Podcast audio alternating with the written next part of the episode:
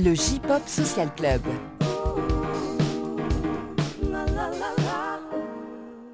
Salut les gens, bienvenue, c'est le J-Pop Social Club, épisode 7, c'est la dernière de la saison. Bah oui, parce qu'on est des grosses feignasses et on n'en fait pas cet été. Voire la dernière tout court en fait, s'il n'y a pas de saison 2. Alors euh, voilà. Suspense. Suspense, on ne sait pas. Autour euh, de cette table, aujourd'hui, euh, j'accueille euh, deux revenants et un petit nouveau, enfin, façon de parler. Sympa. voilà. euh, ouais, non, mais c'est Ça toujours agréable. commence bien, ça commence bien. C'est toujours agréable, je suis sûr, vous êtes ravis d'être là. euh, Link Sky, Nicolas, euh, tu devais- c'est ta première venue, bienvenue. Merci de, de me, merci de me faire venir. Eh ben, écoute, euh, voilà, donc euh, tu as notamment présenté le J-Top sur No Life euh, quelques temps, et ça. puis tu as euh, un peu participé aussi à au traitement de la musique sur la, C'est la ça, en fait j'ai repris, le, j'ai repris le rôle de, de Caroline quand Caroline est partie, ça devait être fin 2015, euh, quelque chose comme ça, et ju- jusqu'à la fin de nos lives. Également avec nous, euh, Cron, euh, aka Manu, Oui, salut. voilà, euh, qui lui aussi a peu faire des trucs avec No Life. Faut pas rien, faut pas rien. Et enfin, euh, Alex, aka euh, Corita. Bonjour. euh, voilà. Qui n'a rien fait sur nos lives. Euh, Je mais n'ai rien fait sur bah non, mais c'est mais c'est de sur le forum, sur le forum. mais c'est pas grave, c'est pas grave. Et, euh, et donc, euh, j'en profite pour euh, rappeler que tu fais des posts hebdo maintenant euh, sur euh, Twitter et sur le Facebook où tu nous euh, fais une petite sélection des sorties de la semaine. Et euh, moi, j'écoute ça le, le lundi matin au boulot pour lancer la semaine, c'est plutôt cool. C'est mes goûts perso, donc euh, ne Voilà. venez pas vous plaindre. non, mais c'est bien aussi, euh, voilà. euh, Ça va, tu as de bon goût. Une ligne édito euh, pointe. Bah non, non, mais c'est c'est bien aussi de. euh, je trouve que, enfin, c'est aussi quelque chose que j'espère qu'il transparaît dans le podcast à travers les focus, c'est que chacun euh, montre ses univers, ses artistes de prédilection, et de montrer bah, toute la variété euh, qui existe euh, en termes de J-musique. Alors, euh, au, au programme de ce podcast, évidemment, des news, des focus. Un invité qui n'est pas autour de cette table. Ah, ah, suspense. Ah. Mais ça va parler notamment d'un truc qui commence par Japan et qui termine par Expo. Indice. J'ai pas Expo Sud. Mais bien sûr, ouais, voilà. Euh, et du coup, bah, comme, euh, comme ça risque d'être assez long, on attaque sans plus tarder avec les news. Les news. Et on, a- on parlait de No Life à l'instant, on attaque avec une réminiscence de Ami Ami Idol. Non, presque. Il n'y a pas le générique, il n'y a pas les clips. Mais, euh, mais presque, euh, puisque tu vas, on profite que de ta présence pour que tu nous fasses un petit point et le project. Tiens donc, le Halo Project, ça faisait longtemps qu'on n'en avait pas parlé. Oui, donc euh, c'est vrai qu'il se passe pas mal de choses euh, en ce moment. Euh, donc ben, on va faire un petit tour euh, voilà, de- des différents groupes. Alors, il y a un nouveau groupe, en fait un super groupe, euh, c'est les Beyonds avec plein de O dedans. Donc c'est un, groupe qui va être divisé déjà en trois units et donc après qui pourra faire un super groupe sous le titre Beyonds. Et donc elle se lance en major le début, donc le 7 août. Elles sortent leur premier single le 7 août. Donc c'est que des petites nouvelles qui étaient avant Ken ou qui ont été recrutées par, par audition, si je ne dis pas de bêtises. Euh, donc voilà, ça c'est pour le, donc, le groupe le plus récent. Les Tsubaki Factory, euh, qui n'ont pas de gros changements, si ce n'est qu'e- qu'elles ont deux membres qui, euh, sont, euh, ben, qui ont eu des, des blessures, donc qui sont absentes pendant quelques mois. Euh, notamment, il y en a une qui a eu une fracture ou une fêlure du coccyx, donc c'est pas top. Et du coup, ça, ça oblige de, de changer un cast de, de pièces de théâtre. Elle fait une pièce de théâtre, donc dernière minute, ah, on change tout. Elle, elle est pas là. Euh, après, les, on- sur les gros événements, donc il y avait moyen pour euh, les gens qui se vendent à peu près trois reins par mois pour suivre le Halo Project, de se faire un beau voyage, de se faire un beau doublé euh, là, a eu deux gros concerts au Budokan, donc le 17 et le 18 juin. Euh, le 17, c'était euh, donc le Sotsugyo, le- les adieux au groupe du, de- du leader des Juice Juice, donc Miyazaki Yuka, qui était là depuis le début du groupe, hein, c'était 2013. Et euh, voilà, donc qui a dit, qui a ses adieux au groupe. Mais il y a deux petites nouvelles qui, euh, qui arrivent. Donc euh, elles ont dévoilé ça quelques jours avant, le, le 14, euh, en direct sur YouTube. C'est un peu la mode en ce moment. Elles font ça, les Morning Musume, on va le voir aussi. On fait ça euh, il n'y a pas longtemps. Tu veux Euh, dire les japonais sur internet Mais mon Japonais, dieu, quelle nouveauté elles Oh, elles font du direct sur YouTube. Euh, donc voilà, donc c'est deux Kenshusei, Kudo Yume et Matsunaga Liai, donc euh, 14 et 13 ans respectivement, qui intègrent le groupe. Donc maintenant elles sont 8. Euh, dans cette nouvelle formation. Qui, les petites nouvelles euh, donc, euh, intégreront vraiment pour de bon en automne le, groupe. Et donc le, le leader, ça devient Kanazawa Tomoko et le sub-leader Takagi Sayuki. Et donc le lendemain, euh, ceux qui étaient sur place ben, retournaient au Budokan pour faire euh, le Sotsugyo de Wada Ayaka, donc la leader de Anjurmu et du Hello Project en général. Euh, donc, si Miyazaki Yuka, on voit qu'elle a fait, elle, enchaîne directement sur des activités de mannequinat ou autre, on la voit encore un peu sur les réseaux sociaux, donc plutôt dans la continuité. Wada Ayaka, on ne sait pas exactement ce qu'elle va faire encore, mais elle dit qu'elle voulait continuer ses activités artistiques après une petite pause. Donc elle, elle était là depuis euh, début 2004, donc ça faisait 15 ans. Ah oui. Euh, Quel âge elle a, 2004, cette, euh, Hein jeune Quel âge elle a, cette demoiselle? Et donc elle avait, elle a 20, euh, je sais plus, 23, entre 23 et Ouais, 25, ouais, ouais, euh, quelque Ah chose comme ça. Mais en Elle est jeune, 2004, en fait. elle a commencé donc en, Ah en C'était vraiment le, le début de sa formation. Elle avait euh, 10 Ça ans fait- à tout péter, quoi. Ça fait partie de l'époque où. HP il recrutait vraiment très tôt et il démarrait très tôt. Tout à fait. Et donc, euh, elle a commencé avec les Smile Edge en 2009. Donc, c'était, voilà, elle devait Ah avoir euh, Mhm. 10-12 ans. Ouais. Et Leur premier, c'est quand elle chantait You Made Me Look 15. Donc, euh, je rêve d'avoir 15 ans. Donc, euh, euh, elle elle chantait ça quand elles avaient vraiment 15 ans, quoi. Donc, euh, ça. Donc, euh, là, c'est euh, Takeuchi Akari, euh, membre de la seconde génération, qui devient le leader. Et ben voilà, donc ça faisait déjà deux beaux grands concerts. Et donc les Morning Musume, donc dans leur euh, formation euh, One Nine de l'année 2019, euh, aussi ont annoncé l'arrivée de trois nouveaux membres. Donc il n'y a pas de gros changements depuis fin 2018. Euh, le groupe n'a pas changé depuis cette année. Et donc euh, là aussi, comme je disais, elles ont fait trois, trois arrivées, euh, trois nouveaux membres que les, membres actuels du groupe ont découvert en même temps que le, public sur YouTube. Euh, donc, euh, deux petites nouvelles qui ont été recrutées par audition. Donc, Kitagawa Ryo qui a 15 ans, Okamura Homare qui a 14 ans, et une Kenshusei qui vient de Hokkaido. qui a 13 ans, donc Yamazaki Mei. Et donc maintenant, pareil, elles vont être les petites nouvelles vont arriver, euh, vont faire des petites, euh, vont faire coucou sur la scène durant le- les tournées d'été, mais elles seront vraiment dans le groupe Ouais. qu'à partir de, de la fin de l'année. Et donc elles deviennent, elles sont à 14 membres maintenant. D'accord, ça devient de plus en plus. euh, Tout à fait. Et après, bon, euh, deux, petites, deux petits chiffres pour ce, pour euh, voilà, histoire de s'amuser. Donc, euh, la leader des, en ce moment, c'est Fukumura Mizuki, qui était passé en France quand le groupe était passé en France euh, il y a quelques années. Donc, qui est le leader, qui est la, donc un membre de la 9e génération, sachant que les petites nouvelles qui arrivent vont être la 15e génération. Voilà, j'étais sûr de la réaction. Ouais. Euh, non, bah oui, non, mais. bah oui. euh, Euh, donc, euh, Fukumura, elle est rentrée en 2011 et si elle quitte pas le groupe avant début décembre, ben, elle sera à la tête du groupe depuis 5 ans, ce qui fait que ça sera elle le plus long leader de l'histoire des Morning Musume. Et pour euh, qui détaille, c'est Michishige Sayumi qui détient le record de, de longévité dans le groupe, avec 4329 jours dans le groupe, à peu près 12 ans.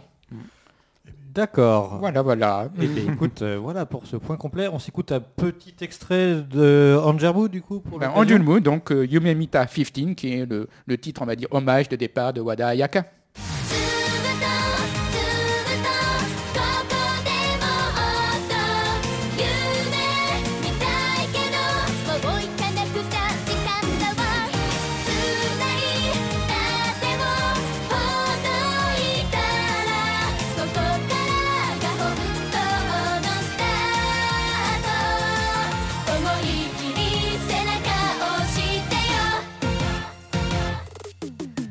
Alex, on passe à toi et tu nous parles euh, de- d'un groupe que je crois que tu affectionnes Ah oui. particulièrement, Kanaboon. c'est Kanaboon, mais des déboires euh, de son Oui. bassiste. Oui, on parlait récemment dans un autre podcast que c'était pas un bon temps pour être musicien au Japon parce que beaucoup de, beaucoup de drames. Et en- au début de ce mois-ci, bah, c'est le bassiste de Kanabun qui a disparu pendant à peu près une dizaine de jours. Rassurez-vous, il est rentré chez lui. Du coup, c'est bon. On ne sait pas ce qu'il a fait, quoi. C'est C'est une fuite, quoi. On sait que euh, beaucoup de stress euh, récemment. Du coup, il a dû faire une petite fugue euh, pour fuir tous ses problèmes. Et du coup, il était diagnostiqué avec des problèmes mentaux, tout ça. santé mentale. Du coup, D'accord. c'est pas très drôle. Mais, bon, niveau physique, tout va bien, mais c'est intérieurement. Mais vous inquiétez pas, il est rentré. Il va se reposer pendant un moment. Et le groupe continue ses activités quand même en ayant des bassistes de support. Donc peut-être, je pense, des bassistes d'autres groupes et qui sont potes. Pas de soucis à ce niveau-là. Mm. Bon, et plus qu'à attendre. euh.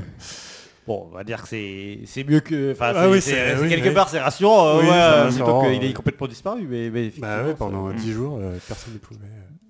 euh, Ok. La police était sur le coup, tout ça. Donc euh, oui, c'était un petit peu angoissé, étant donné que Canaboon, bon, c'est un de mes groupes de Mm. cœur euh, depuis très très longtemps.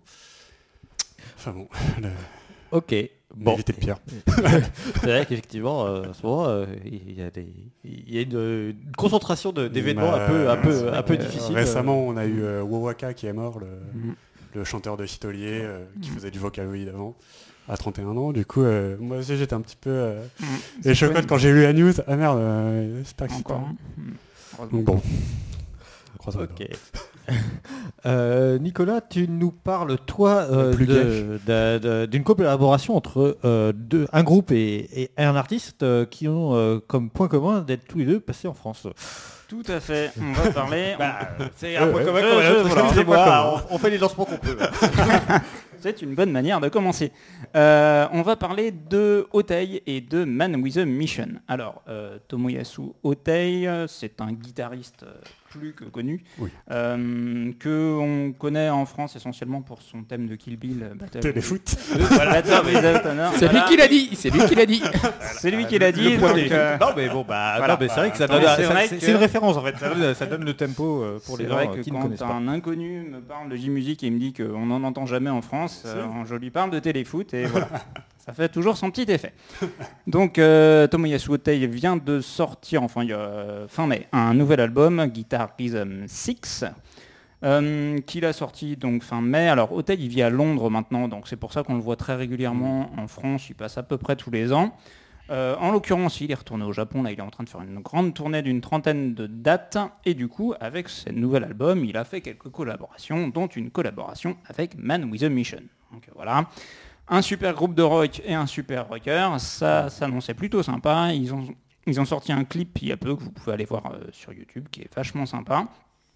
Et du coup, euh, voilà, bon, je trouve pas le morceau fabuleux, mais voilà, ça reste euh, deux super groupes, enfin un super groupe et un super rocker, ça donne quand même un morceau super sympa qui s'écoute avec grand plaisir.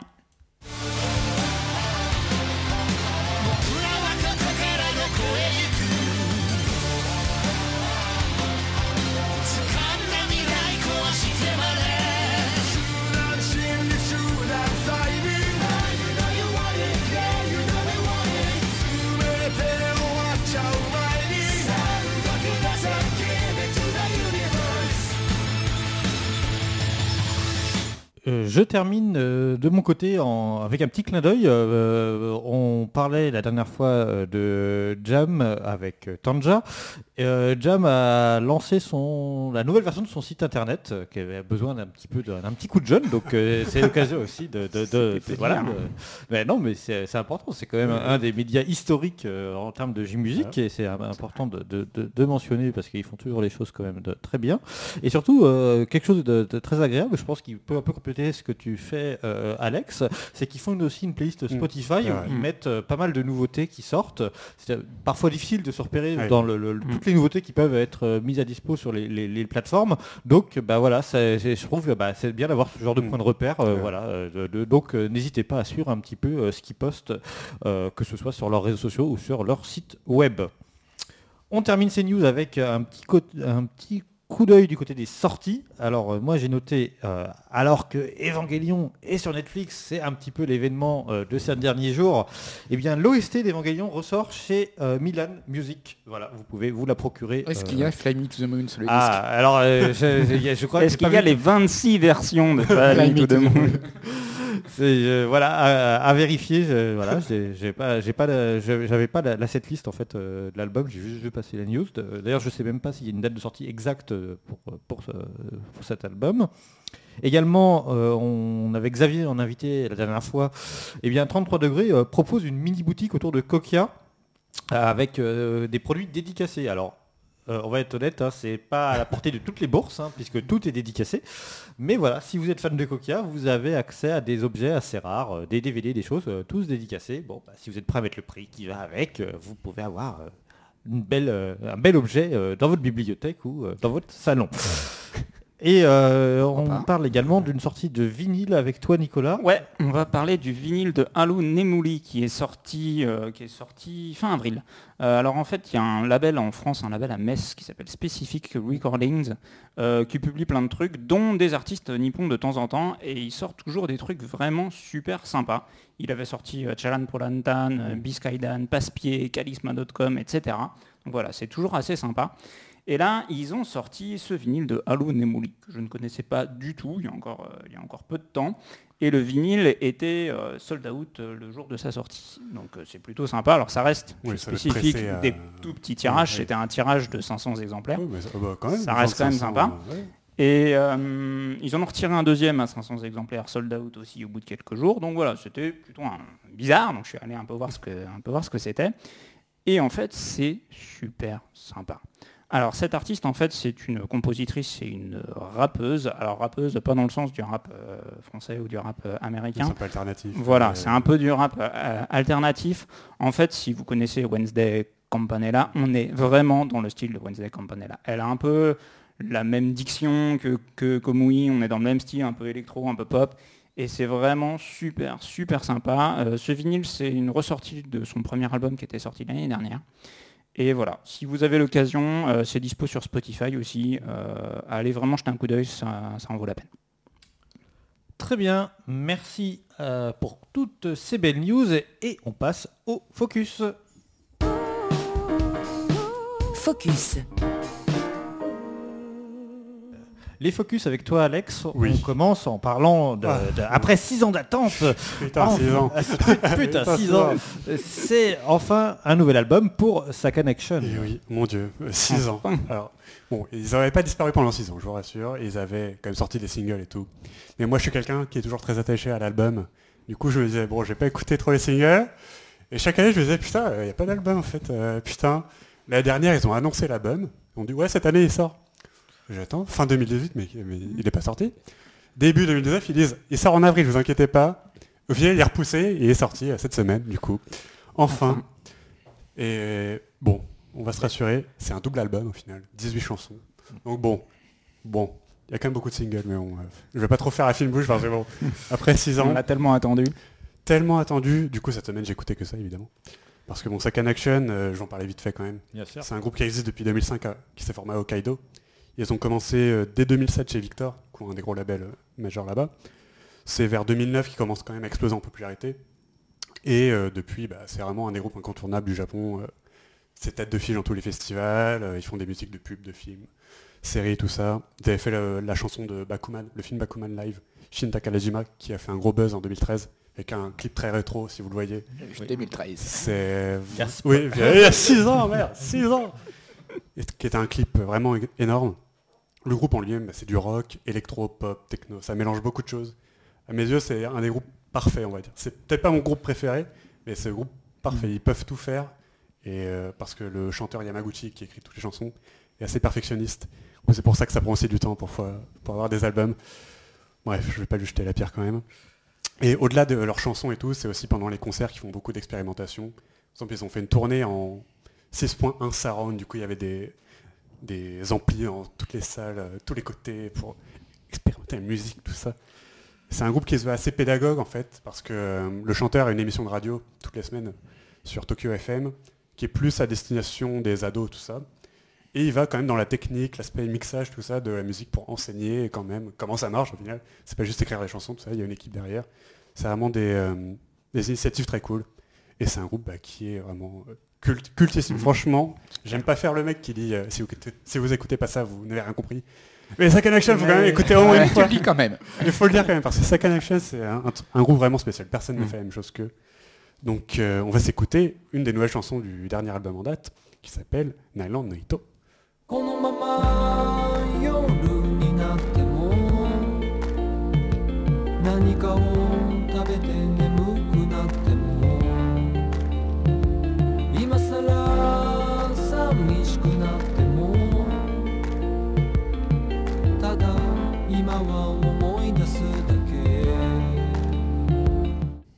Voilà pour ce focus sur euh, sa connection euh, et on change de style quand même euh, malgré tout euh, avec toi Nicolas puisque Ah oui, oui, effectivement. On, il va faut bien, il faut bien. on va parler de, de- de métal symphonique. euh, C'est ça, on va, on, va, on va changer un peu de genre, je vais vous parler de Fouki. Alors, euh, Fouki, c'est une chanteuse qui, a- qui officie dans pas mal de projets et en solo depuis maintenant une bonne quinzaine d'années. Alors effectivement, il faut un peu oublier les, les chanteuses solo japonaises, euh, voix douce, euh, etc. Euh, elle a une voix de dingue. Pour l'avoir vue en live, elle a une puissance vocale totalement délirante. Euh, et du coup, elle officie effectivement plutôt dans le côté du heavy metal. Alors, les anciens de No Life, vous la connaissez peut-être parce qu'elle était la chanteuse du groupe Linebringer. Ah, avait diffusé voilà, sur No Life. Euh, on parlait de Gacharic Spin au dernier podcast. C'est la chanteuse qui s'ajoute au projet Gacharic Spin pour former Doll- Dolls Box. Je vais y arriver. Euh, et elle officie en solo euh, depuis le début de sa carrière et elle officie aussi au sein de Unlucky Morpheus, un autre groupe de métal. Alors, personnellement, je suivais ça d'assez loin. J'avais découvert Noah, qu'on avait diffusé sur No Life. Et euh, voilà, je trouvais ce morceau être totalement dingue. euh, voilà, j'adorais ça, mais bon, voilà, pas plus que ça. Et en, allant au Japon, j'ai essayé de les voir en concert. Et impossible de les voir, ça tournait pas au moment où j'étais là, etc. Bon, voilà. Et puis, euh, coup de bol, euh, dans mon dernier voyage, j'ai l'occasion, il y a une date qui tombe bien, et du coup, je fonce prendre un ticket. C'était euh, c'était à Shibuya au WWW, je suis pas sûr que ça se prononce comme ça, si, mais c'est- c'est ça. voilà. C'est un club absolument génial à Shibuya. Ouais. C'est un de mes clubs préférés. En fait, c'est un club qui a une fosse en escalier. Ouais. Et c'est C'est absolument génial. Ça fait une espèce d'arène. Ouais. C'est absolument fabuleux. Si vous avez l'occasion d'aller voir un groupe là-bas, euh, foncez. Donc voilà, je vais à ce concert. Concert, un de mes meilleurs concerts de toute ma vie. Euh, très long, euh, avec plein de morceaux super sympas. On voit toute leur carrière. J'étais super heureux. Bizarrement, j'avais acheté un t-shirt au début du concert. Le nom de la tournée, c'était Last Journey. Donc là, je me... Ah. Bi- bizarre quand même. Et puis euh, voilà, alors j'ai un japonais euh, très mauvais, donc je comprends pas tout ce qui se passe dans les MC, mais bon, je comprends que ça parle de vacances, de nouveaux projets, de, de- de trucs comme ça. Je dis ça pue, et puis en fait voilà, je me rends compte à la fin du concert, au dernier MC, que c'était le dernier concert du groupe. Ah merde. J'ai vu le last live de la Bringer. En fait, l'avant-dernier, ils en ont refait un finalement quelques semaines plus tard, après, Oh. que, après que je sois parti.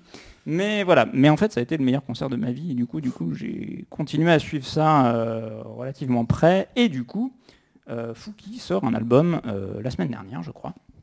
Euh, c'est un album qu'elle fait essentiellement, euh, elle écrit toutes les paroles et les titres sont, compo- sont composés essentiellement par Mao, qui est au synthé dans Linebringer.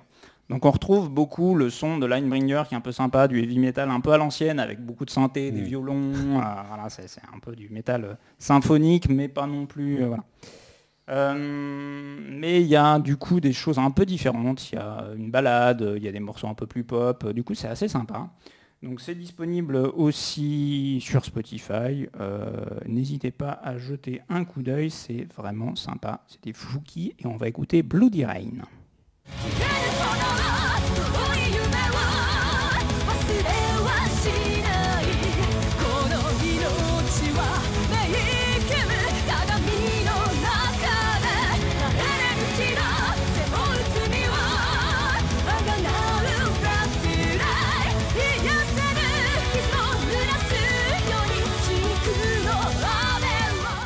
Alors, euh, je vous ai teasé euh, l'invité en, en début de ce podcast. Euh, euh, eh bien, euh, vous ne n'êtes pas sans savoir que nous arriverons bientôt à Japan Expo. Voilà. Porte de l'enfer s'ouvre. Ouais, mais, mais on, on m'a- on m'a rien dit. Donc, euh, et euh, il se trouve que cette année, donc, c'est les 20 ans de Japan Expo. Et donc, euh, bah, j'avais envie de, de- ouais, putain, 20 ans. attends, attends. Là, là, on vient tous de prendre un coup de vieux. Et donc, bah, j'avais envie un petit peu de, parcourir un petit peu toute cette historique, euh, de re- revoir un peu dans quelle mesure la, la J-Musique en fait s'est développée à travers Japan Expo aussi, euh, parce que mine de rien, ils ont reçu une pelletée d'artistes hein, au, fil des années, et puis un petit peu aussi passer en revue bah, la programmation euh, qui, nous attend cette année. Et donc, bah, pour tout ça, qui de mieux que Jean-François Dufour, le président et cofondateur de Japan Expo, pour nous répondre Il a accepté de nous donner une interview et une très longue interview, vraiment, on a parlé euh, musique avec lui pendant euh, une heure. Donc euh, la voici en intégralité. Je pas voulu couper parce que je trouve que c'était, il y avait plein de choses très intéressantes dans cette interview. L'invité.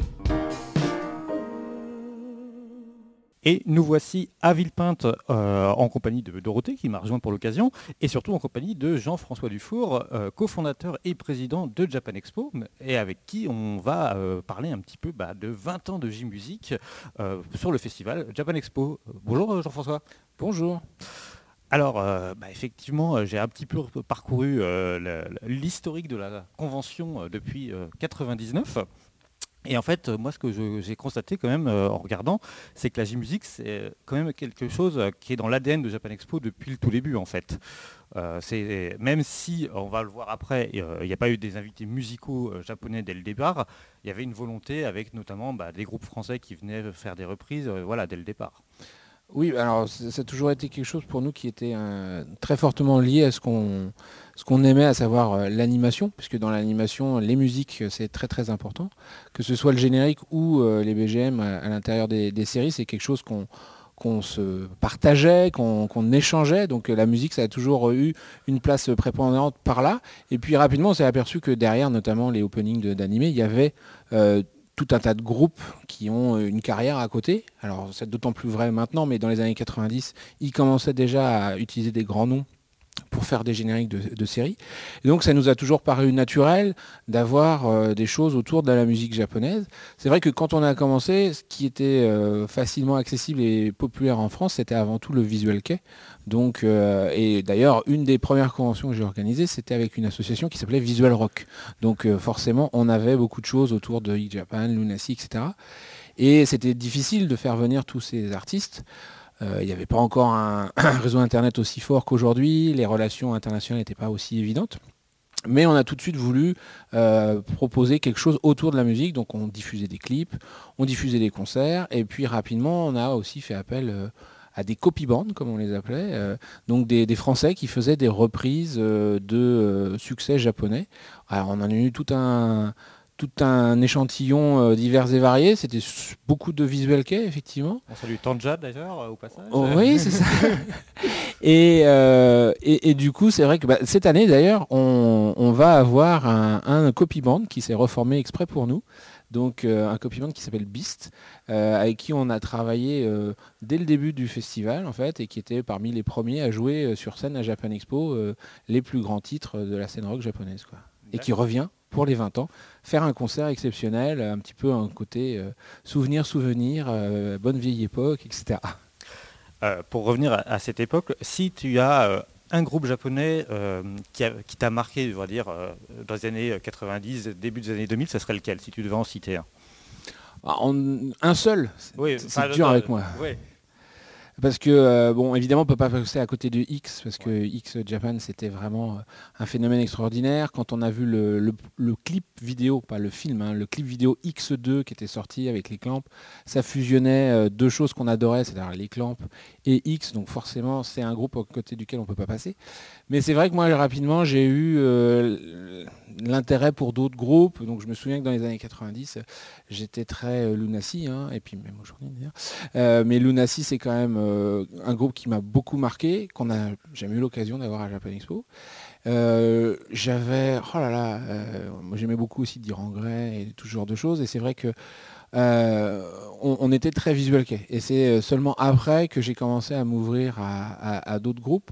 Mais je pense que vraiment le début, euh, et même de manière générale sur la musique japonaise en France, X et y est pour beaucoup. Quoi.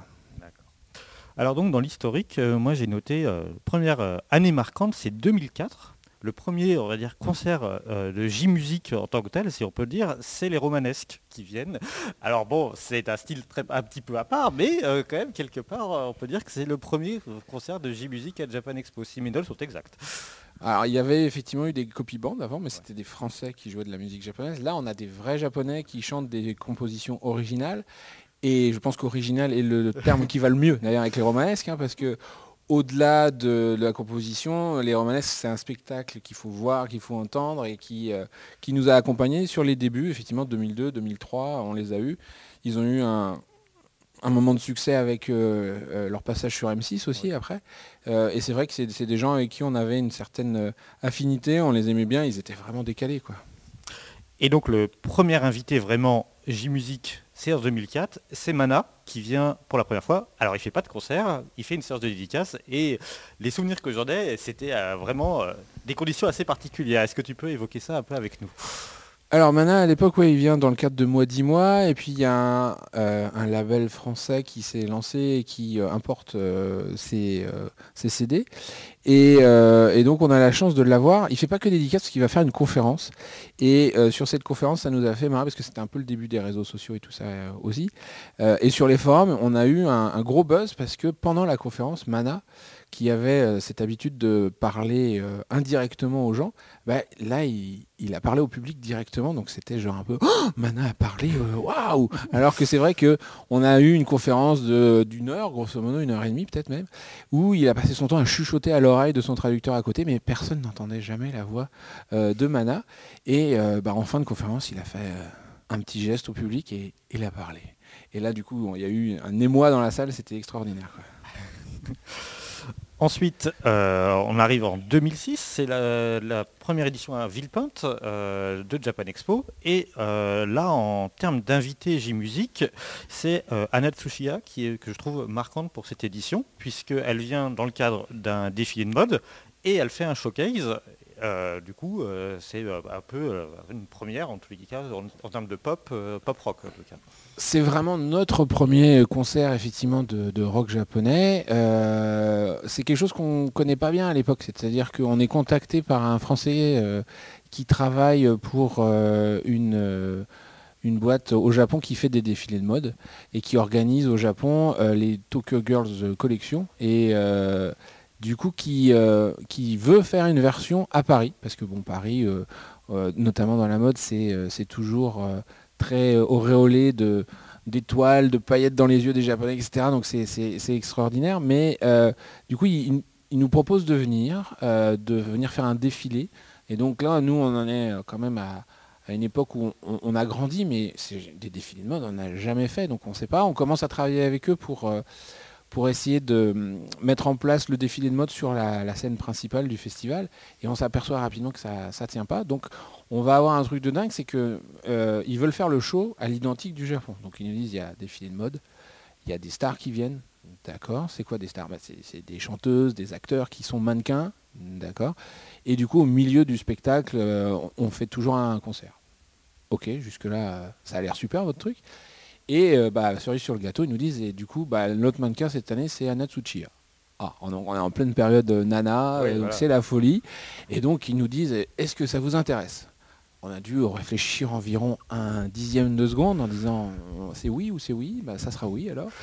Et là on part dans un truc euh, titanesque où effectivement euh, bah, ils vont construire en fait leur propre scène pour pouvoir être euh, autonomes sur le défilé, sur le concert, faire la répétition comme ils veulent. Et euh, on se retrouve effectivement avec, euh, en plein milieu du défilé, tout d'un coup, euh, et puis là on est vraiment dans le hall en plus, parce qu'à l'époque on a un seul hall et, et boum, il y a Natsuchiya qui débarque, qui chante, et alors à la japonaise je dirais, dans le sens où aucun contrôle du volume sonore, on en prend plein les oreilles, je pense que tout le hall a bénéficié du concert de Natsuchiya. Mais voilà, c'était énorme, c'était quelqu'un qui était très à la mode, qui était déjà reconnu au Japon, qui avait son succès à travers l'animé et tout ça.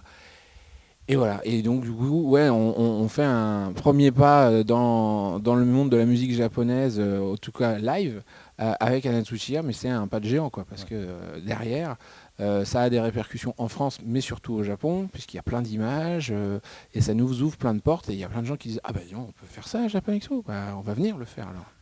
Alors justement, donc euh, 2007, euh, effectivement, c'est l'explosion. Il y a plein d'artistes. Alors je cite euh, quelques-uns Ichiro Mizuki, Gary, Alkali viennent. euh, voilà, donc il y a vraiment de plus en plus de concerts. Mais c'est surtout 2007 la première fois que Yoshiki euh, vient à Japan Expo. et alors que la reformation de X vient tout juste d'être annoncée. Donc là, c'est vraiment l'événement. Ouais, alors 2007, c'est une année effectivement où on se retrouve avec plein de groupes. Euh, on décide du coup de, déplacer la, scène principale dans un hall séparé parce que euh, l'expérience avec Anatsuchiya c'était bien, mais on se dit quand même si on pouvait essayer d'avoir des meilleures conditions pour le concert et pas embêter tous les stands à voisins, ça serait mieux. Donc on, déplace la scène et euh, au, fur et à mesure on, on- on conçoit le programme. Et puis à l'époque il y a un label qui s'appelle Sunlicious qui a un petit coup de cœur pour Gary. Donc on écoute, on trouve ça super. On est contacté par Epic Records Japan qui veut faire la promotion euh, de Alkali parce qu'ils viennent de sortir le générique de Eureka 7 qui vient de sortir en DVD chez Biz en France, etc. Donc tout ça se goupille bien. Euh, et puis du coup, cerise sur le gâteau, tout d'un coup on nous contacte. Alors au début on a cru presque à une blague. hein. Mais à l'époque, euh, nos amis partenaires, le, le site Jam Europe, nous dit J'ai été contacté par le manager de Yoshiki, il veut venir.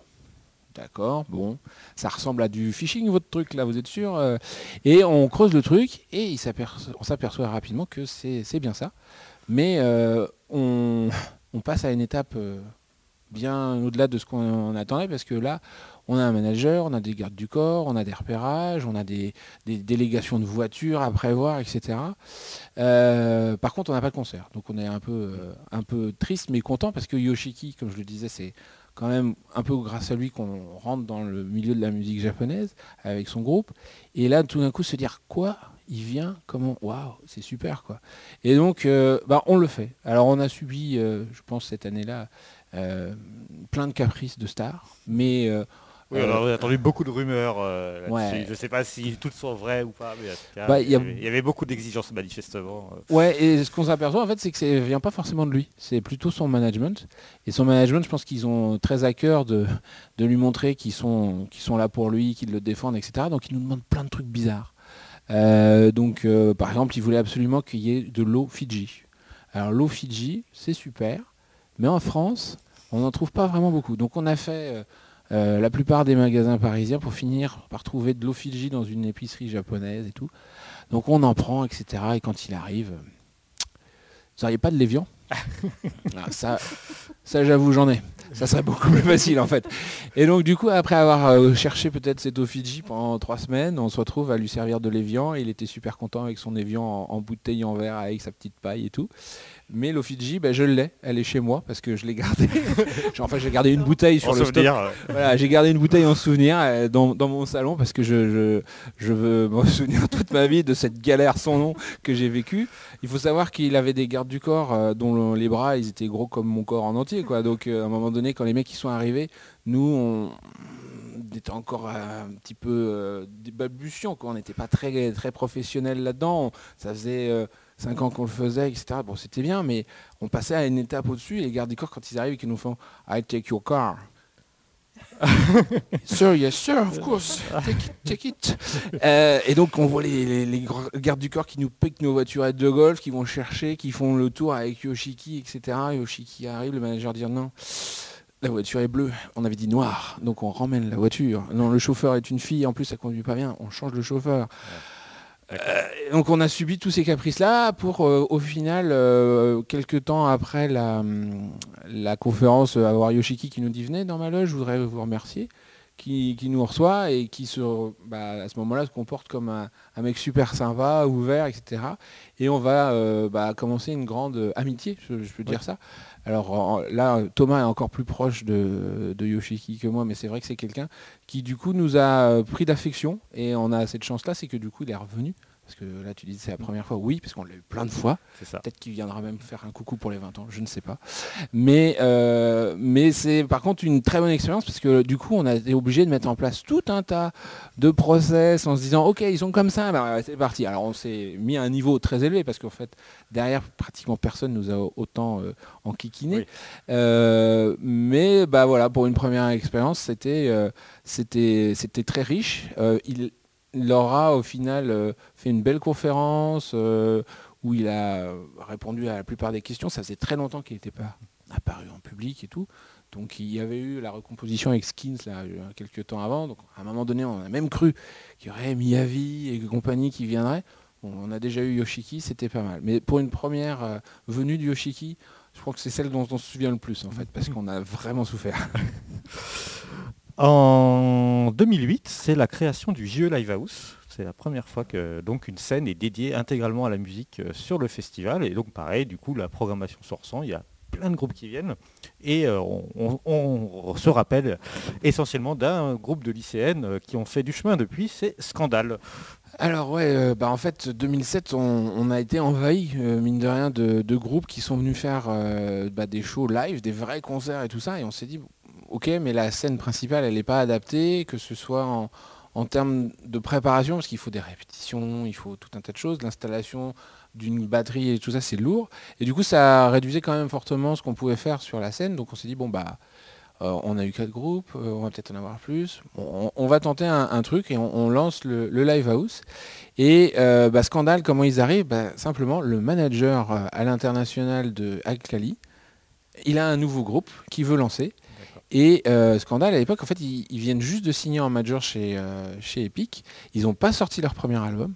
Et si vous retrouvez la première sortie de leur premier album, euh, la pochette, c'est que des photos d'elle en live en France à Japan Expo. Quoi. D'accord. Ils ont fait le- leur début. euh, ils ont fait leur, leur euh, pochette d'album avec des photos à Japan Expo. Ils ont vraiment fait leur début.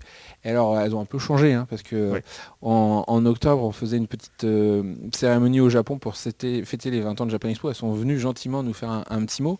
Ça me fait bizarre parce que j'ai l'impression d'avoir vu mes filles grandir, parce qu'elles sont, elles sont plus du tout les mêmes qu'avant. Et puis le concept de roqueuse en, en Sailor Fuku est, loin derrière elles. Mais euh, ouais, c'est vrai que c'est un, vrai plaisir d'avoir ce groupe qui s'est lancé chez nous. Quoi. 2009, c'est les 10 ans de Japan Expo. Pareil, il y a pas mal d'invités euh, de renom. euh, je pense à Puffy qui viennent. mais surtout, ce qui marque, c'est la première fois que Japan Expo accueille un groupe d'idoles, et pas n'importe lequel. C'est les AKB48, euh, qui sont alors en pleine ascension au Japon. Et donc, voilà, viennent. on verra un, un concert d'idoles en France. C'est à ma connaissance vraiment la première fois, en tous les cas, qu'un groupe aussi célèbre euh, vient se produire euh, dans notre pays. Quoi. En fait, comme tu le dis, les, les elles étaient en pleine percée, mais elles n'étaient pas encore très célèbres en France. Donc je me souviendrai toujours que quand on les a annoncées, on nous a dit c'est quoi ce truc-là? Pourquoi il n'y a pas les Morning Musume Euh, Ça au moins c'est des vrais idoles, les Kibi, blablabla. Et plusieurs années plus tard, quand on aura les Morning, on ira c'est quoi ce groupe-là? C'est pas les Ekebi et, les rôles s'étaient inversés. Et, c'est vrai que Ekebi, euh, bah, moi je les avais euh, vus à la télé au Japon, je me dis oula, elles sont quand même en train de, de percer sacrément. Quand on nous le propose, ça arrive un peu de nulle part. Euh, sur le coup, on, on dit qui c'est ça? A- beaucoup de gens dans l'équipe ne savaient pas forcément qui, qui elles étaient. Et, euh, et du, du coup, on discute avec eux. Ils ont un gros projet, c'est vraiment de, de, se servir de la dimension internationale pour faire passer le groupe au Japon à un échelon supérieur. Du coup, euh, ils arrivent avec des moyens financiers en plus qui sont euh, titanesques et ils nous proposent de faire plein de choses. euh, sur le festival, donc on, saute sur l'occasion parce qu'effectivement, en dehors du visual kei, on nous a souvent réclamé, le public nous réclamait d'avoir des groupes d'idoles. Et on se dit, bah, c'est quand même une super occasion. Donc, euh, ouais, on les a là. On a une compile de plusieurs unités en plus, parce que c'est pas euh, une, team spécifique, mais il y a une espèce de, de best-of. Euh, Alors, évidemment, les fans nous diront toujours qu'on n'a pas eu celles qui voulaient, mais on, en a quand même eu euh, 16 qui étaient là, qui sont venus, qui ont fait le spectacle, qui ont chanté euh, en français. euh, Enfin, c'était extraordinaire. Et euh, derrière, bah, elles, ont continué d'ailleurs leur, euh, percée en, Europe. Elles étaient revenues en France par la suite et autres. Mais on a eu la primeur à Japan Expo de les avoir. Euh, et c'est vrai que c'était euh, du coup euh, euh, crescendo parce que tu parlais aussi, c'était l'année où on a eu Puffy à Miyumi qui était là. Euh, plus ça allait, plus on avait l'impression qu'on on mettait le doigt dans un truc énorme. Et, euh, du coup, bah là, euh, on, est content d'avoir choisi de créer ce live house qui maintenant est devenu la scène Karasu euh, pour accueillir la grande variété. Parce que le but du jeu, c'était justement de montrer aux, gens que la musique japonaise, c'est pas que des chevelus maquillés qui chantent du rock, parce que c'était vraiment l'image que ça avait dans les médias, notamment à cette époque-là. Le visual kei, c'est la musique japonaise, donc on voulait montrer tout ce qu'il y avait.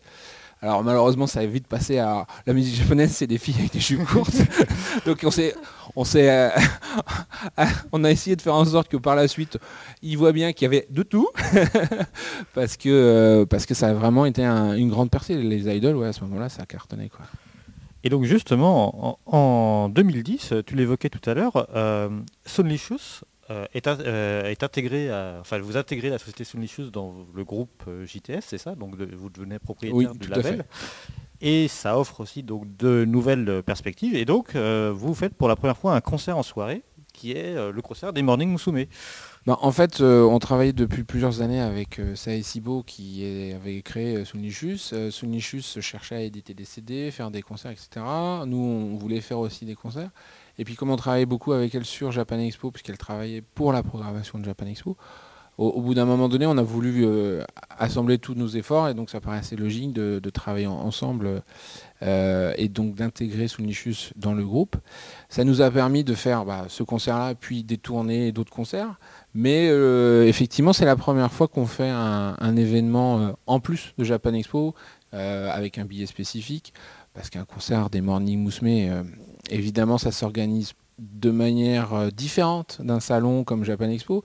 Euh, le management a des exigences euh, spécifiques en termes de matériel, de répétition autre. On ne pouvait pas se contenter de ce qu'on avait sur le Live House. Donc on passe à l'échelon au-dessus avec du coup bah, une vraie salle de concert où on a accueilli presque 2500 personnes, je pense, à ce moment-là.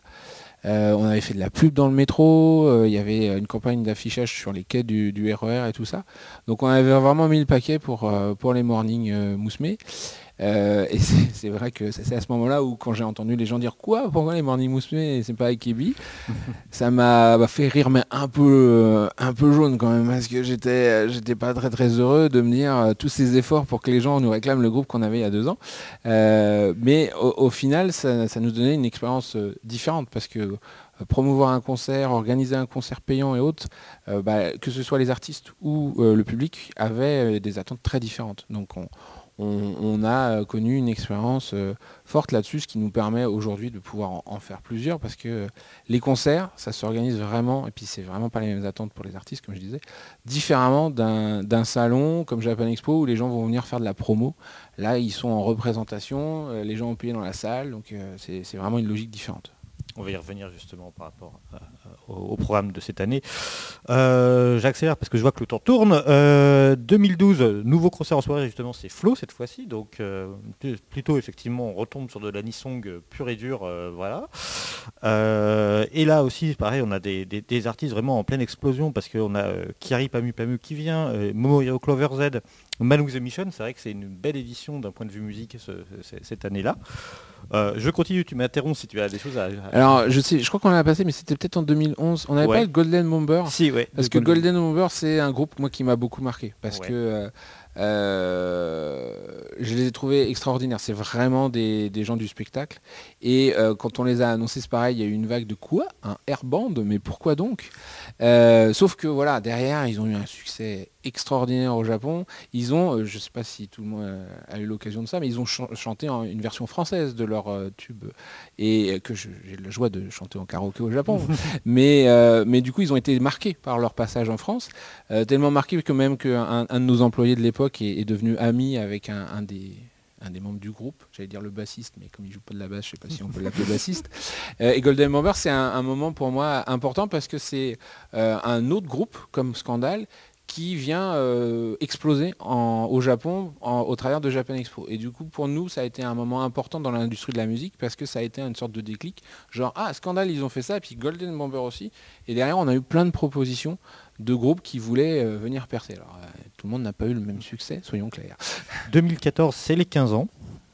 Idem, euh, une programmation quand même euh, assez qualitative, euh, avec notamment Moumoun, et je me rappelle de Calafina qui avait rempli le Live House. Je crois qu'il y a eu des déçus à ce niveau-là, parce que c'était peut-être la première fois que sur un showcase, tu remplissais intégralement le- la salle. Alors oui et, non, c'est-à-dire que cette année-là, il y avait quelques travaux à Villepinte qui faisaient que la salle était un petit peu plus petite que d'habitude, j'avoue. Mais on a quand même fait genre euh, 3500 ou 4000 personnes. Et c'est vrai que c'est la première fois que je voyais la salle aussi pleine. Euh, C'était très difficile de circuler pour nous, euh, staff, là, pour essayer de réguler un petit peu les, les, le public. Mais euh, euh, Calafino, ça a été pour moi un énorme succès, mais surtout, première fois que je me suis aussi pris de court. C'est-à-dire que on s'attendait à ce que ça marche, mais on ne l'avait pas vu venir. Quoi. Franchement, on, on a été pris de court là-dessus parce que le succès était bien plus important que ce qu'on avait imaginé. Quoi. Et en soirée, euh, nouveau concert également, c'est euh, le, le cross euh, entre Beriscobo et, et Cute. Donc voilà, il y a une, une- une- là pour le coup une ribambelle d'idoles. On avait travaillé avec Upfront Agency et le Hello Project sur le concert des Morning Musume. Après, on avait fait un concert sur Paris au travers de Sunichus avec Bruno. Et euh, du coup, pour les 15 ans, on leur dit bah, qu'est-ce qu'on ferait ensemble pour faire une sorte de cadeau d'anniversaire. Alors ça a été un cadeau d'anniversaire, c'est la première fois que je paye aussi cher un cadeau d'anniversaire qu'on m'offre pas. Euh, donc c'était un peu spécial, mais c'est vrai que par contre on, a monté un, un événement euh, exceptionnel puisque c'était un truc spécialement fait pour euh, la France, pour les 15 ans de Japan Expo. Euh, c'était compliqué parce que deux groupes euh, de management, de machin, même s'ils sont tous dans la même écurie, c'était quand même très compliqué. Et euh, on, a, à travers de Sunichus aussi, à chaque fois sorti des CD exclusifs, collecteurs et autres. Et, bah voilà, c'est à chaque fois des étapes supplémentaires. Moi, il y a un groupe qui m'a aussi marqué, je ne sais plus en quelle année ils sont venus, mais je crois que c'était peut-être 2012 ou 2013, c'est Kimatsu. Toi qui as tout noté. euh, je l'ai pas noté celui-ci. Tu l'as pas noté Non. Alors c'est Kimatsu, pareil, moi je connaissais euh, un, un petit peu, mais, mais 2010 pardon. 2010, ah bah on les a loupés de beaucoup alors. 2010, c'est Kimatsu, euh, c'est un, un groupe qui se reformait et qui pour moi est, est- un groupe très intéressant parce que je les connaissais que très vaguement, mais euh, on me les avait souvent comparés à Kiss et compagnie. Et c'est vraiment un groupe de, de métal et euh, hard rock à, l'ancienne et tout ça que j'aime beaucoup. Et ils sont venus enregistrer, et c'est la première fois qu'un groupe faisait ça, enregistrer un DVD en fait à Japan Expo. On avait beaucoup qui faisaient des, des- shoots pour faire de la pub, etc. Mais eux, ils sont venus carrément enregistrer un DVD. Et j'en ai un souvenir un peu spécial aussi parce que du coup, ils avaient euh, un petit peu tiré sur la corde, vu qu'ils voulaient faire un DVD. Euh, nous, on avait prévu un concert de 45 minutes et ça a joué pendant une heure et demie. Donc, j'avais eu quelques sueurs parce que ça n'en finissait pas. Mais le management très très sympa derrière, euh, parce que c'était les gens de chez Yoshimoto, nous a ramené par la suite des tonnes de groupes euh, chaque année. Et, euh, et même si on en a beaucoup sué cette année-là, ça valait le coup parce que derrière, ça a créé des relations particulières. quoi. Ensuite, euh, j'ai noté en 2015, c'est la première année où vous vous associez avec un concours, le concours Tokyo Candles. Alors ça, c'est quelque chose sur lequel j'aimerais que tu qu'on s'arrête un peu parce que on a ici, on, voit bien qu'il y a des concours organisés au Japon euh, pour sélectionner certains invités, mais c'est vrai qu'on a un peu de mal à suivre sur euh, comment ça se passe. Est-ce que tu peux euh, détailler un peu Voilà, c'est des concours qui étaient préexistants qu- auxquels vous vous êtes associés, c'est des concours qui ont été créés pour l'occasion. Comment ça se passe? Bah, alors au début on disait on a des, des gens qui se proposent de venir, donc on les intègre, et puis comme on en a plus on fait le live house. Sauf qu'on on arrive à un moment donné à une période un peu bizarre où en fait il y a tellement de gens qui nous contactent pour venir jouer euh, on est obligé de sélectionner. Et euh, juste avant Tokyo Candle, le problème qu'on a c'est que euh, on reçoit peut-être 40 ou 50 propositions de groupes d'idoles. Et le problème c'est qu'arrive à un moment donné, pour sélectionner parmi tous ces groupes, on s'est dit mais on va pas s'en sortir parce qu'il y a quelques groupes qui sont connus, donc c'est facile. Bah, tu prends ces gens-là et puis les autres c'est plein de groupes qui commencent, qui débutent, qui veulent percer. Et euh, d'un point de vue très français, je dirais, ils se ressemblent un peu tous quand même. Donc on se dit comment on va faire? Parce que c'est compliqué de, de, sélectionner euh, et on se dit bah bon d'un autre côté tous ces gens-là ils veulent venir chez nous pour percer au Japon. Il faudrait peut-être qu'on voit comment on peut organiser à la limite euh, une sélection au Japon parce que autant que ce soit les Japonais qui choisissent le groupe qui a le plus de potentiel parce que s'ils veulent percer au Japon faut qu'ils plaisent aux Japonais plus qu'aux Français quand même. Euh, et en fait on a un- une personne euh, avec qui on travaille sur différents projets, euh, Monsieur Igarashi qui a une société qui s'appelle Cool Japan qui euh, nous voit à un moment donné, je ne sais plus comment ça, ça se passe exactement, mais qui nous voit parler de ce genre de soucis, genre on a trop de groupes, et nous dit, euh, quelques mois après, il nous dit, j'ai eu une idée pour vous, euh, je me propose de monter un, concours euh, dans différentes boîtes, live house au Japon, etc. Et mon idée, ça serait que bah, si un groupe d'idoles veut venir chez vous, vous me l'envoyez, et puis moi j'organise une présélection, et comme ça, vous aurez... un groupe. Et donc, du coup, là où au début c'était un petit peu délicat pour nous, c'est que nous, on aimait bien savoir ce qu'on mettait sur scène. Et donc, l'idée de garder un créneau pour un groupe qu'on ne connaîtrait pas, qu'on n'aurait pas choisi, au début, il a fallu s'y faire. Mais rapidement, on a vu le sérieux euh, de toute son équipe et euh, on, a signé pour, euh, pour Tokyo Candle avec lui. Et on a rapidement, du coup, mis une exclusivité. Donc, pour que des deux côtés on, soit, serein. Et, et on a vu effectivement bah, une première année, je sais plus, il devait avoir 40 ou 50, et puis les dernières années, maintenant on tourne à 90 inscrits, avec euh, je ne sais plus combien de phases avant d'arriver à la finale. Finale pour laquelle maintenant on enregistre des messages, euh, parfois on envoie même des employés japonais euh, faire le juge sur place. euh, donc oui, ça a été vraiment mis en place spécialement pour Japan Expo. En, en plus de Tokyo Candle, ils ont créé Tokyo Candle Boys, parce qu'on leur a dit euh, que nous, on avait une forte demande auprès de, enfin, dans notre public pour avoir des, boys bands, pas que des girls bands. Et donc, euh, bah, ils ont lancé aussi Tokyo Candle Boys, un peu spécialement pour nous, parce que pour le coup, c'est beaucoup plus dur. Tokyo Candle Boys, c'est un concours qui marche euh, plus difficilement au Japon que, que le Tokyo Candle tout court. Mais donc, depuis maintenant trois ans, on a les deux.